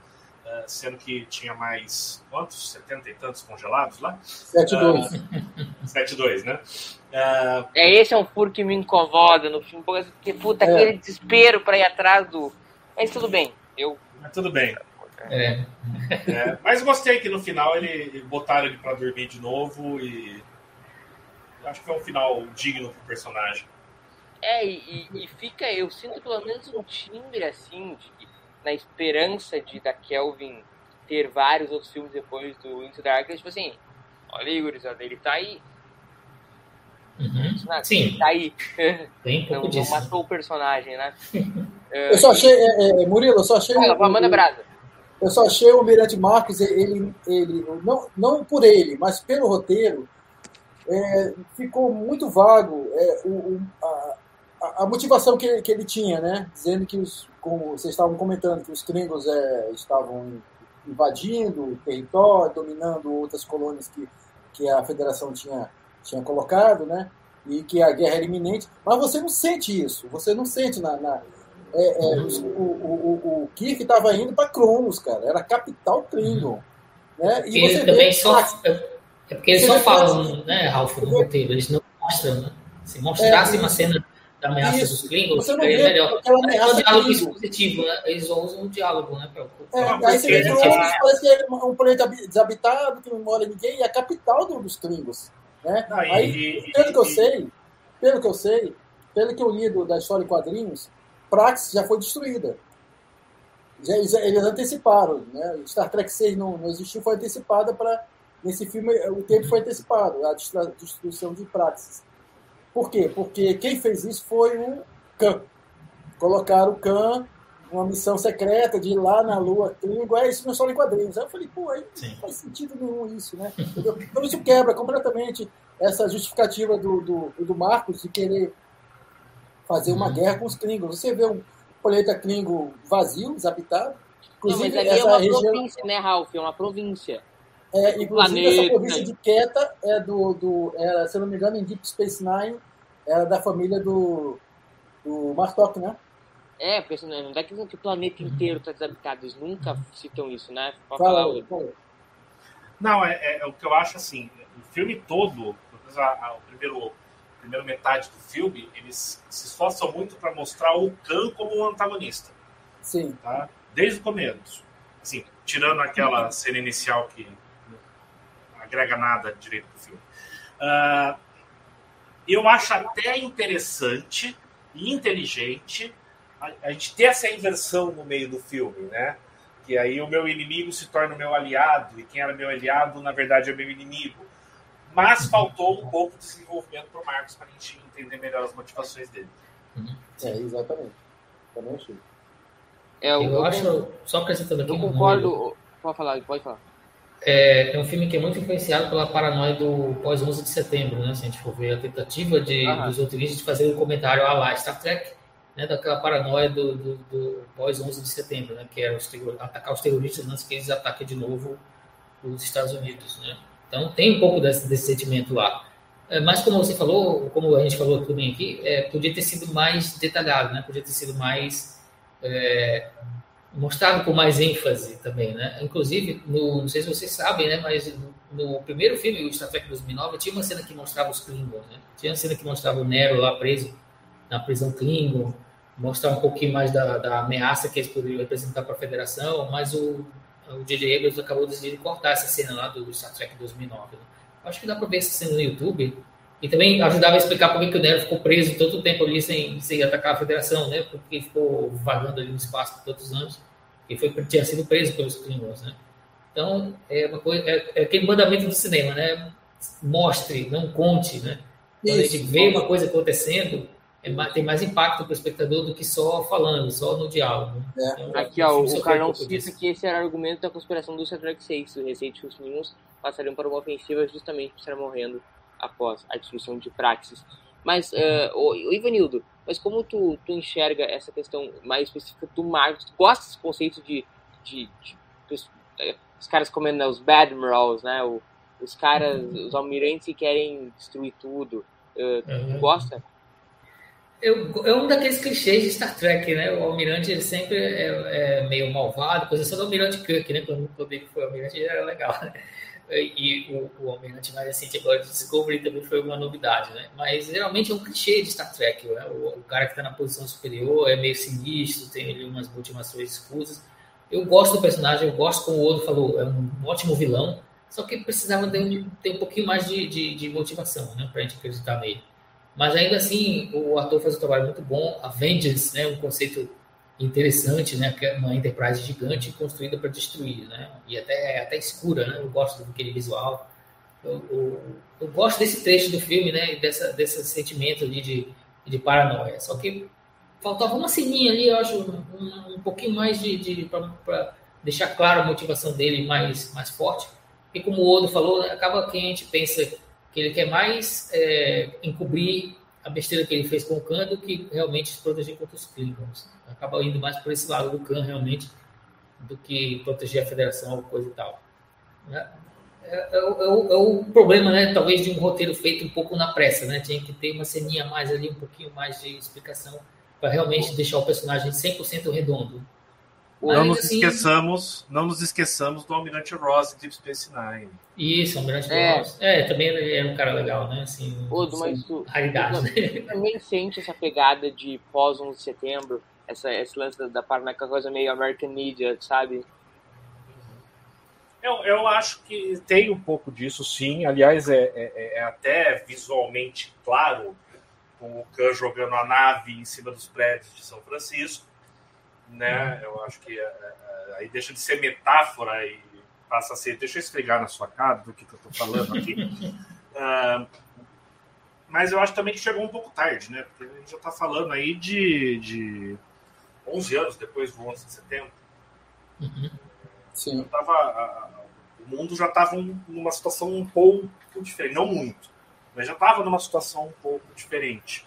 Então não, não sei se era o, o, o time correto para pegar essa, essa questão da paranoia. E eu vou discordar do meu querido Ivanildo que eu não acho a Vengeance um conceito interessante, porque se é para fazer uma nave que vai operar com uma tripulação mínima e mais poderosa, ela não precisa ser maior. Porque você tira todo o espaço de alojamento, acomodação, suporte de vida, não sei o que, e você enche de mais motor, mais bateria de phaser, não sei o que, você consegue o mesmo efeito com uma nave maior uhum. que a gente viu no filme, que tem um monte de espaço vazio. então, o maior ali talvez seja é. só para intimidar. Uhum. É. É coisa do JJ, né? Que, que tem sempre a coisa mais é, exagerada. Megalomaníaco. Maior. É, ele, não, é uma... ele, ele, tá, ele tá tentando compensar alguma coisa. Era uma nave furtiva, né? Era uma nave furtiva, parece que ela não era detectável nos radares normais. Mas aí sim, aí de novo, não, não precisava não ser, grande. tão maior. Exato. É, uhum. Precisava ser grande, exatamente. Uh, mas, mas é isso, eu, eu, gosto, eu gosto muito do Marcos, eu, eu gosto desse conceito do Bedrock. É uma coisa que eles estão tentando fazer Ivanildo no Insurrection, mas não, não rola, né? Uhum. Sim, no Insurrection uh, ficou ali meio pela metade, né? Um pouco porque o, o Insurrection tem um clima meio leve, tenta ser um filme mais com humor, um pouco mais aventura, um pouco mais leve, né? O que não combina, na minha opinião, muito bem com os personagens da nova geração, né? Mas É, se fosse um personagem da série clássica, talvez aquela, aquela história funcionasse melhor, né? mas é, foi uma tentativa ali, né? Mais uma vez um almirante malvado na, na, história de Star Trek. Eu achei meio panacão aquele almirante de Surrection, muito panaco. mas, o, o almirante mais. eu diria mais. O Kirk e a tripulação do, do Enterprise fazem uma insurreição nesse filme, porque eles estão descumprindo Uhum. ordens explícitas do Almirantado. E funciona infinitamente melhor do que Insurrection. Porque a insurreição tá no título. Não, e vamos combinar. é. Jamais comparem Além da Escuridão com Insurrection. No meu governo vai preso, ó, quem comparar. Não, eu vejo, eu vejo nuances assim do Ruafo com o Almirante Marcos. Não, tô brincando. Do- cara, O Wolf, o tendo espinha no rosto. Não, mas tem, É, não tem uma cena também, aquela cena que ele perde, só que tem um grito, o No! Bate lá é lá no Aqui a gente tem o Khan. Que mais legal. O, No mas- Insurrection Worth tem espinha, aqui os, os Klingons têm piercings. Não, tu vai comparar. Ah, aí o outro lembrou uma coisa que eu não tinha lembrado. Vai lá, Odo, discorra sobre o visual dos Klingons. Eu não, eu não vou nem pensar numa pergunta, eu só vou falar discorra. É, deixa eu ver, discorrer sobre o visual dos Klingons, uma raça alienígena fictícia, Ah. que foi criada de um jeito nos anos 60 e que já tinha sido modificado nos anos, dos anos 70, começo dos anos 80. Eu não sei, pessoal surta tanto por causa do visual dos Klingons. Desculpa, gente. Não é nem a primeira vez que estão mexendo no visual dos caras. Tá? Se vocês tivessem vindo lá em 79, vão assistir Jornada do filme e ver lá os Klingons com aquela testa enrugada, vocês iam estar mandando cartas datilografadas para a Paramount dizendo que estragaram os Klingons. Ah, não tem o que falar, foi a, a, a visão do, do momento. Você pega um filme, por exemplo, como Jornada 6, que tem bastante Klingon, é, é, ainda que seja a base fiel ao que a gente viu dos Klingons desde o Jornal do Filme, você tem muita diferença. O General Shang de Jornada 6 é um deles. Que a- a- a- a- as- os enrugados da, da testa dele são bem discretos, são bem pequenos. Então, meu, é ficção científica, Sim. Sabe? É uma raça alienígena e eu- esse diretor teve essa visão. Sem contar que os Klingons aparecem por dois minutos no filme, né? Então. É, nem são, né? E eu, eu não consigo ver, rapaz, como é que eles conseguem lutar? Eles, vêm, eles estão com a arma e estão com a Battle.net também junto, né? Eles estão com as duas, né? Então, como é que o cara vai. O cara tá carregando a Battle.net e tá disparando também ao mesmo tempo? É, falo que os caras são violentos, Ralph. Os caras não brincam de serviço. São, não, são uns tiros que pegam na gente. A gente não pode, antes de encerrar e fazer os momentos, a gente não pode deixar de comentar, a gente sempre tem que comentar quando Leonardo Nimoy aparece em alguma produção de Star Trek, apesar que seja aquela, aquela cena curtinha. Pescar de cada um rapidinho o que vocês acham da, da curta aparição do Nimoy. Então, acho que foi uma coisa meio sou quero service ou serve alguma coisa pra trama? Fucking fanservice. É, é fanservice, né? Mas é, não vou reclamar de ver o Nimoy fazendo Spock jamais, né? Então, é fanservice. Mas, assim, função na trama realmente não tem. E ele já estava meio... A gente percebe, né, que ele já estava um pouquinho mais debilitado, né? Quando ele fez aquela, gravou aquela ponta. Ah, mas, então, é isso, né? Foi a última participação do Nimoy em Star Trek. E, por causa disso, merece um, um certo destaque. né? De novo, é é fanservice, mas eu não vou reclamar. Zé? É a mesma coisa, é fanservice puro. E... Mas Nimoy é Nimoy, né? Ele pode aparecer quantas vezes ele fizesse aquele filme ali, que eu ia adorar de qualquer jeito, né? E não serviu pra, pra nada ali, né? Porque não, ninguém, ficou, ninguém ficou sabendo como, é- como é que pegaram o Kirk, né? o, o, o, Eu o acho. Então ficou, ficou só para aparecer mesmo. E parece-me que o Nimoy nem esperava. Que ele falou que já não Uhum. esperava que fosse contado, aí depois o Abraham ligou para ele, Sim. dá para você aparecer um pouquinho aí, no fim, aí falou, vamos ver o que, que eu vou falar. O que, que eu vou falar? Você vai falar assim, assim, assado, aí. Se for falar, falar alguns minutos, eu, eu aceito aparecer um pouquinho, né? Talvez, Foi legal, talvez foi ali, talvez ali na fora de tela ele tenha dito, olha Spock, você tem que gritar. É, E tu? repente. E tu, Adão? É, a- a- olha, temos um problema difícil aqui. Deixa eu ligar pro meu mentor, que já viveu muito mais do que eu. Talvez ele tenha passado por isso e me dê a resposta. O que o Spock fez nesse foi, é lógico. Mas também é lógico que o Spock Prime tinha dito que não ia interferir com nada. Uhum. Também é uma situação completamente diferente do que a gente viu. Então é. é mais uma homenagem pro Nimoy. Não tô dizendo que ele não mereça, mas eu acho que podia ter ficado no 2009 e depois do que eles fizeram no, no Beyond, que pra mim foi muito mais bonito. É que no 2 tinha morrido também, né? O... Mais essa questão. né? Aí, Foi a graças última aparição dele, né? Antes dele, dele morrer, né? Uhum. Vamos pros momentos, gurizadinha? Momento. Carimbo do Gene.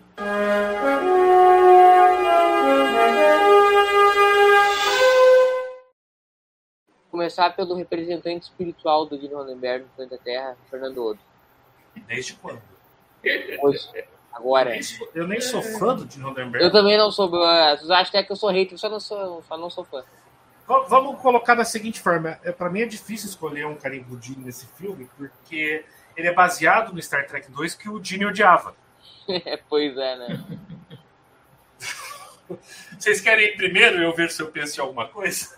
O meu carimbo do Gene é o final, onde é os novos mundos, novas civilizações, É, missão de cinco anos. E o, o Kirk faz uma frase que é bonita, quando o pai que fez ele fez o juramento do capitão, ele não gostou muito das palavras, mas hoje ele entende. E eu, esse é o meu momento, carimbo do Gene. Alf Pinheiro, vice-presidente da Associação dos Representantes Espirituais de Vandenberg no Inglaterra. É isso aí, é isso aí. Eu acho que realmente toda aquela cena final deles ah, é, começando a missão de cinco anos, né? Aquilo ali é, realmente é, é- é o começo de Star Trek, né? Então eu posso considerar como carinho do Dino ali, né? O, o McCoy com raiva, né? Achei engraçado, né? O McCoy, pô, tem que ficar cinco anos esse negócio. Então achei bem, bem legal essa, essa tirada dele aí. Mas realmente a, a cena de cinco anos, né? E o, e o, o Spock dizendo né, que a nave está pronta né, para uma longa viagem. né? Então achei bem, bem bacana. Finalzinho bem bacana e bem, bem carimbo do Dino mesmo. Ivanildo? É, eu também vou aí nesse final, né? Que eles, eles tentam né, fazer uma história sombria e coisa e tal, mas terminam reafirmando ali os valores de Star Trek, né? Que a gente não deve ter nosso inimigo, né, a gente não deve nem ter, tentar, é, tentar fazer as pazes com o nosso inimigo, né, na medida do possível, tentar compreendê-lo, né? Eu, eu, eu me lembro que eu até quando eu fiz o, o trabalhei lá no, no, no, no livro da coleção da TV sobre o, o primeiro Star Trek, né? Tem, eu resgatei uma fala do Roddenberry que ele disse que um dos sonhos dele ele era ver um dia um Star Trek com uma grande produção, né? Com gente jovem fazendo uma versão de Star Trek, assim, para uma nova plateia. Então, eu não sei, eu acho que ele poderia ter gostado desse filme da, da Kelvin Timeline. Não sei, a gente nunca vai saber ao certo, né? Mas eu acho que eu suspeito que ele poderia ter gostado, eu acho. E o fato desse filme ter terminado reafirmando um pouco os valores ali de Star Trek, é, eu acho que ele teria sido ali o carimbo dele. Talvez ele reclamasse da Enterprise debaixo d'água, mas eu acho que no final ele, ele gostaria. Eles até tentaram encaixar a Alice Eve no final, né? Como se ela estivesse participando da, da missão de Uhum. cinco anos, né? Sim. Foi uma tentativa aí de tentar encaixar o romance dele. né? Ah, deu certo. Odão, e tu? Eu me abstenho. É, eu Odão. também não vi, não. Também não vi. Momento cérebro de Spock.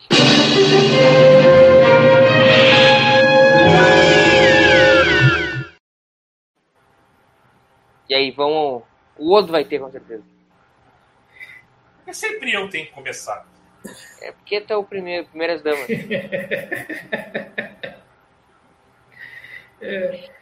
O Murilo tá ousado, né, ultimamente. Não, o Murilo tá assim, eu vou te contar, ele tá se achando. Ah, É aquele negócio, a pessoa tem poder demais, né? Poder corrompe, poder absoluto o corrompe. que é que eu já vou dar o poder pra ela? Ah, cérebro de Spock. Na posição que estava desalinhado o reator e do jeito que o Kirk estava batendo, aquela peça jamais se encaixaria. Meu momento cérebro de Spock é. Ah, não, Como- Enterprise na água. Enterprise na Isso, água. isso quer dizer. Como que a Enterprise terminou na água? Acho que não, não, não bate. Mas meu, não, não vai ser. Desculpa, tem um momento. O meu momento cérebro de Spock é o- a Carol Marcos quando com o Kirk no, na nave auxiliar. É o meu momento cérebro de Spock. Ivanildo. Ah, difícil, né? Ali os últimos 10 minutos do filme é, é um festival de, de maluquice, né? Temos o sangue mágico, temos o Kik chutando aquele negócio. Aquela cena. Aquela cena eu não consigo entender, cara. Ele chutando aquele trambolho lá. Olha o tranco. É, fazer o, o reator de dobra funcionar no chute. e depois o Spock gritando can, a briga, os últimos 10 minutos do filme. Eu gosto do filme, mas aqueles. Até que eu gosto, né? Com, com, com as ressalvas que a gente debateu aqui. Mas aqueles últimos 10 minutos são difíceis né, de aguentar. Eu acho que o sangue mágico é, é, é, é o, é o, pior. Você consegue ser o pior, né? O negócio. Basicamente, o Dr. McCoy descobre a cura para a morte e ninguém nunca mais vai ouvir, ouvir falar disso, né? Se alguém, se alguém, quiser entender em inglês, procura o How We Should Have Ended, de, do Além da Escuridão. Uhum, tá.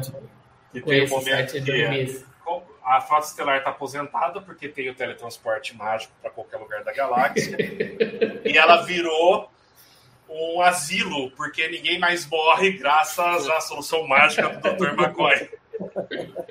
É até engraçado, chega, chega o Spock Prime, alguém dá um tiro nele, ah, obrigado, aí vai o McCoy, não tão rápido, e ressuscita ele. É, então fica o sangue mágico. Rapaz, vocês falaram quase tudo, mas é, eu vou escolher uma aqui que eu, que eu achei meio estranho. Por que, que o McCoy foi, foi abrir aquele torpedo ali? Não tem ninguém da aula científica de engenharia que consiga abrir, não? Tem que ser ele para abrir? Não, é, a Carol Marcos foi abrir o torpedo, mas ela pediu as mãos de cirurgião do McCoy. Eu ia falar isso, as mãos de cirurgião. As mãos, as mãos. Dedinhos mágicos. Dedinho. É. Cadê parou por aí a nossa. Faz nenhum sentido isso, não, cara. Também não, a, a, faz. Não, ó. Não faz sentido, o cara. cara. O cara tá acostumado a trabalhar com as mãos. Ué, no Jornada 6, no final do Jornada 6, vai é. o Spock e o McCoy operar um torpedo também. Porque ele tem as mãos de cirurgião, porque ele tem a mão de cirurgião. Uhum. Tu viu uma mão de cirurgião na tua vida, Ralph, pra entender isso. A, a, discussão da Uhura com o Spock no meio do, do caminho lá pra Cronos é. não faz sentido não. Mas... Não faz sentido, mas ele, eu me divirto com aquela cena, eu acho legal pra caramba. Não... Os caras estão é... indo pra Cronos, cara. Pô, uma, uma tensão danada ali, a mulher vai discutir. Esse não é o momento cérebro do Spock, esse é o momento vergonha alheia. Mas é pra aprender que as DRs acontecem, Rafa, nos piores momentos possíveis, nunca são nos melhores momentos. É, pior é, não, é nos piores momentos mesmo. Não numa organização militar. mulheres, outro, mulheres. Vamos lá então pro momento de emoção.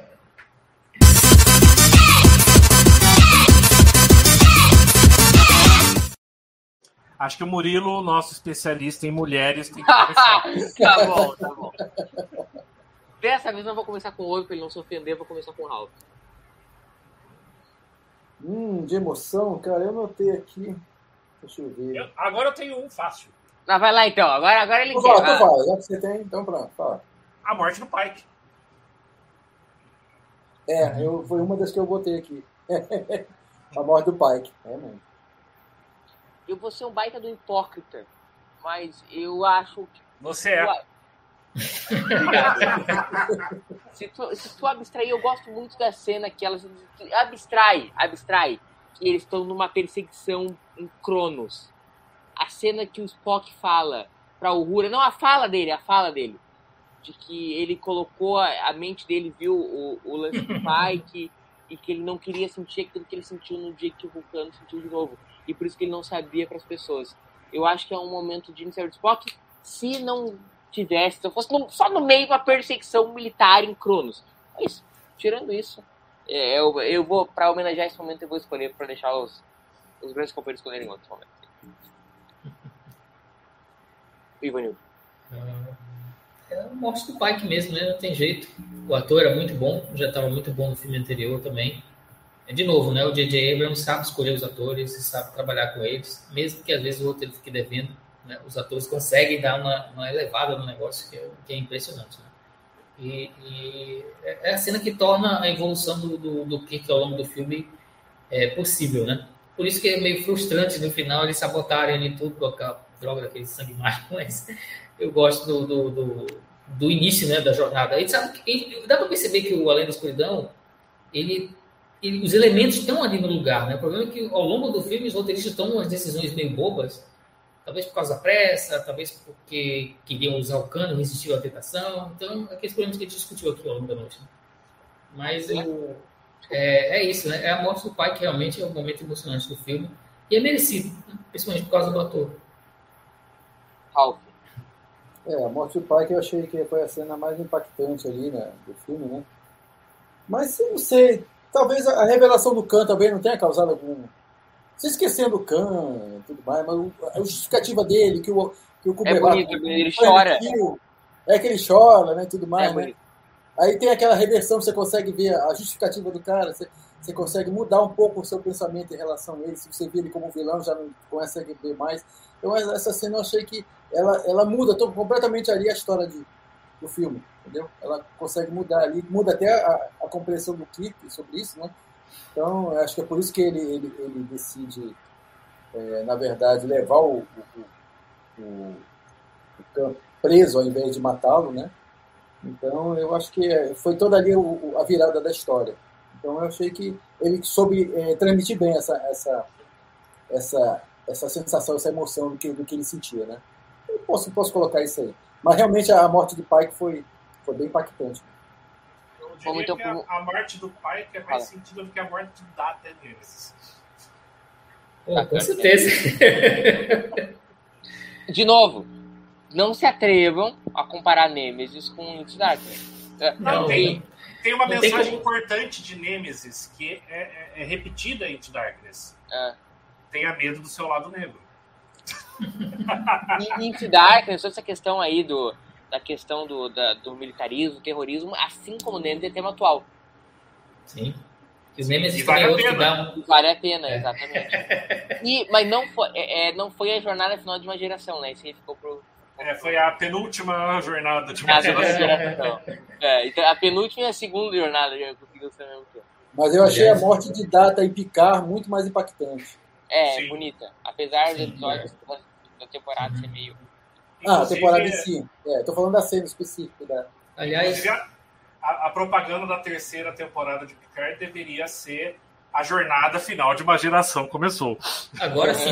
É. né? Agora sim. Agora sim. Qual Tenha medo filme, do seu lado negro. De novo. qual filme imitou mais a Ira de Khan? Nemesis ou Além da Escuridão? Além da escuridão. Ah, eu escuridão. Mas em compensação é melhor É. também. É muito melhor. É. É, Nemesis é inassistível. Em Nemesis tem a Batalha da Nebulosa Mutara, né?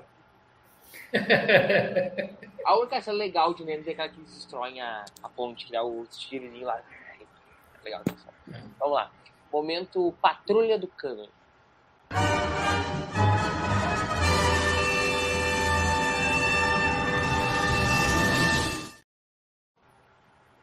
Eu tô fora faz tempo, eu não conhecia esse momento. Qual é que é Eu também não. É, Eu acho que nem cabe. Eu Acho que nem cabe. É, é uma linha alternativa de tempo. É, a gente vai ficar justificando o câmbio. Não, não, explica o que, que é. O que, que é? É, é, Cano, é, a gente tentar justificar que houve uma alteração do cano. É, tipo. Mudaram os Klingons de novo, pelo amor de Deus! Ah, Eu algum- acho que é uma algum- linha alternativa, rapaz. Não tem, É, eles pois estão é. alterando todo dia. É. não que eles alteraram ali é injustificável, porque é uma Alguns alternativa. amigos então vai, vai dar? Algum. Não. Eu, aqui Só, a só pode ser alguma coisa em comparação com o filme anterior, né? É, exato, é. Só consigo é. pensar no Spock, que dizem que não ia interferir no filme anterior, e nesse, É. nesse aqui dá, uma, dá um bisu pro, pro Spock É, jovem, pode né? Falando É a luz, que pergunta, não, não, não é esse aqui. É o. Cadê, cadê, cadê, cadê, cadê, cadê? Ele, ela pergunta do momento sábio de Vulcano, que quem tem acompanhado todos os TVs ao vivo tem sido uma constante conversar sobre o momento sábio de Vulcano. Eu digo assim, ó, nós conversamos com o presidente do Grupo Trek Brasil e nós estamos fase de providenciação, acabei de inventar essa palavra, de providenciação do momento eh, sábio de Vulcano. E nós, a partir das próximas lives, muito provavelmente teremos o momento sábio de Vulcano. Então, estejam avisados. Antes da gente fazer as. Eu queria comentar um negócio que eu acabei esquecendo de comentar durante a live, mas assim, é ping-pong. Eu vou perguntar, vamos dizer sim ou não. Sim, exatamente por isso que é sim ou não, Odo. Ah, sim ou não? A gente tem toda aquela discussão do Scott, ele reclama que eles são militares. A frota estelar é militar ou não? Ivanildo, sim ou não? É, Ralph? Ah, dá, mas é Kelvin? É sim ou não, Ralph? É sim ou não? É, a, a interpretação faz parte da resposta. Sim. Odo? Tem patentes, sim, óbvio. Sim! Sim, fechamos quatro. Então, sem nenhuma profundidade no argumento, só um quatro. Sim, tudo bem. Vamos então para as considerações finais, que o pessoal tem que dormir. Vamos lá, Odo, considerações finais. Ó, oh, mas uma hora e 49 ficou mais ou menos o que ficou a live de 2009. Vamos lá. Ah, é um filme bonito esteticamente falando. Tirando a Enterprise, eu nunca gostei muito da Enterprise da, da Kelvin com as náceres gordinhas. Uh, apesar de eu ter ela aqui, não sei se dá para ver, tá ali atrás. Uh, eu acho que é um, um, um, filme que eu, acaba caindo um pouco melhor para mim do que o 2009, porque para mim o fato deles terem justificado a vinda do Spock do Nero para explicar mudanças na linha temporal leva a um monte de outros questionamentos que para mim não se respondem. Então, ignorando isso, tá? Que é um problema do filme anterior, é um filme que funciona melhor e, como eu disse, seria um filmaço se para de imitar a Ira de Khan e o Khan é o John Herman. Pronto. Não precisava ser o Khan. Bom, é, eu, das minhas considerações finais, é o filme que me introduziu a Star Trek, então por isso eu já tenho uma memória efetiva que eu amo esse filme. E como filme, como eu tentei aqui defender o filme durante essa um hora é um filme que, como filme mesmo, abstraindo essas questões afetivas, é um filme que tem um ritmo que me agrada, tem uma direção que me agrada, igual o filme da direção do JJ. E eu gosto desse conceito do Aire de Khan. Eu, não é uma coisa que me incomoda, essas duplicações sequências de Khan e da trama de um modo geral. Então é dos meus filmes favoritos, não só da Kelvin, é um Star Trek, tanto que eu citei lá no meu top 3. Então fica aqui registrada a minha declaração de amor a Star Trek Into Darkness. Eu sou apaixonado por ti. Ivanildo. Isso aí. A geração aí. nova tá perdida. Bem, eu, como eu falei antes, eu gosto do filme. Realmente, ele, acho que ele cumpriu a sua missão de, de entreter o público, apesar, claro, do, dos problemas. É talvez o filme da trilogia Kelvin até agora que eu menos gosto. Né? Eu gosto mais dos outros dois do que dele. É, porque justamente eu acho que ele tem esses problemas né, que vão se acumulando e chega no final dos últimos minutos, como eu falei, realmente o filme decai bastante. Mas é um bom filme, é um filme que me diverte, é um filme que de vez em quando ainda pego para rever, assim como os outros, né, da trilogia Kelvin. A trilogia Kelvin não me incomoda, eu sou fã de Star Trek há muito tempo, né, desde os anos 80 praticamente, quando eu assisti o meu primeiro filme. Aliás, eu também fui introduzido a Star Trek pelo cinema, pelos filmes de cinema. Então, é, como ele está ali no canto dele do universo, ele não reescreveu, não apagou nada que tinha antes. Então, eu, eu gosto da Kelvin. Eu acho que são filmes que o, o público pelo cinema gosta, é, porque eles são divertidos, porque eles são empolgantes. Cara, todos têm as suas ressalvas, nenhum é um filme perfeito, nenhum tem um roteiro nota 10, redondinho. E, mas eles são melhores do que alguns dos filmes anteriores que a gente tinha, né, com certeza. Então, é, apesar de todos os problemas, eu gosto do Além da Escuridão. O papo aqui até me deixou com uma vontade de, de reassistir novamente, faz tempo que eu não, não, vejo. Mas é um filme que me diverte. Tem coisas idiotas, tem umas coisas muito legais nele também. No geral, o saldo é positivo. E eu acho que ele cumpriu né, a sua missão de dar o próximo passo para tornar Star Trek popular. Ele tem sim a sua importância, por mais que que, que tem esses problemas também. E não é de jeito nenhum, de jeito nenhum o pior filme de Star Trek. De jeito nenhum, né? Então, é isso. Eu gosto do filme, ele me diverte. E, e é isso. Rockzeira? É um filme que diverte mesmo. Ele tem seus problemas de roteiro, como qualquer filme, né? Todos os filmes têm seus problemas de roteiro. E ele também fica diferente, né? ele também diverte. E, se você desapegar muito a, a, ao que aconteceu, se vocês estão copiando ou não, né? Se você desapegar a isso, você consegue se divertir muito no filme. É, como diz o Vanildo, ele não é considerado, para mim, não é o pior filme de Star Trek, é um, um filme até bom. Tem um roteiro até, é, apesar das falhas de continuidade, ele tem um roteiro até mais redondo do que o primeiro, né?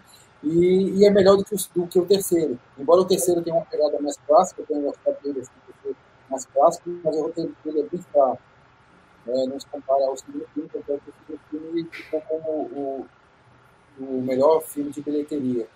Né? As pessoas gostaram, muita gente gosta da, da, do universo Kelvin, quem não é tracker, gostaria até de ver outro filme com os, uhum. os, os atores, elenco, né? Eu já vi várias pessoas falando sobre isso.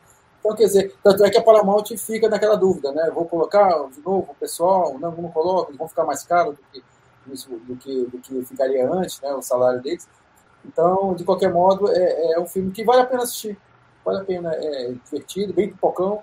e, e, e ele deu realmente, a, como diz o Vanildo, deu, ajudou a dar a, aquele impulso à franquia, que já estava meio debilitada, né? E a franquia realmente agora é, é outra, né? Já tem novas, novas produções e vamos em frente aí, vamos ver o que, é, o que acontece. Não sei se, se eles vão fazer um novo filme baseado no universo Kelvin, né? Já tentaram já fazer várias vários rascunhos, mas não foi não deu certo, né? Então vamos ver o que, que vai acontecer com o próximo filme que vier, né? Então qualquer filme de Star Trek eu assisto, né?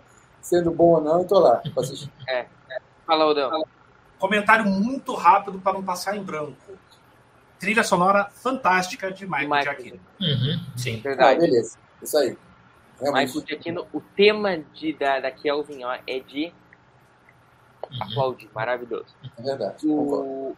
Então, gurizada, dito isso, eu queria comentar então com o pessoal da live aqui, ainda nesse ato de episódios novos que nós estamos no Star Trek, nós vamos fazer outras lives. Adianto que não nessa próxima segunda, mas teremos nesse ato ainda a live que a gente vai discutir Star Trek Beyond, onde vai discutir cada, cada nuance desse filme que eu também gosto.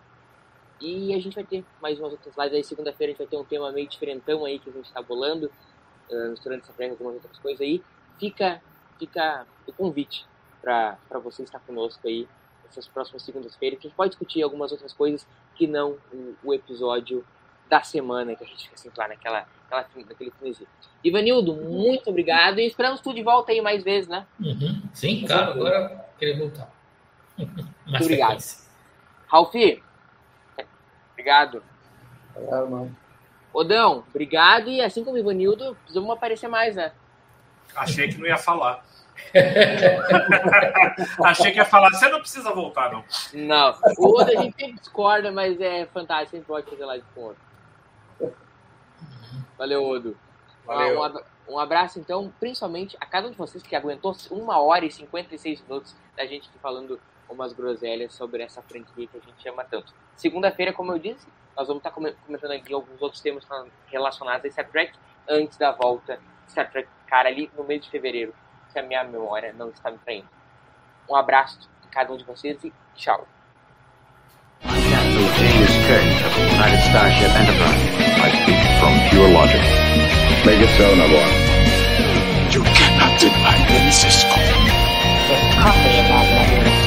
Where no man has gone before.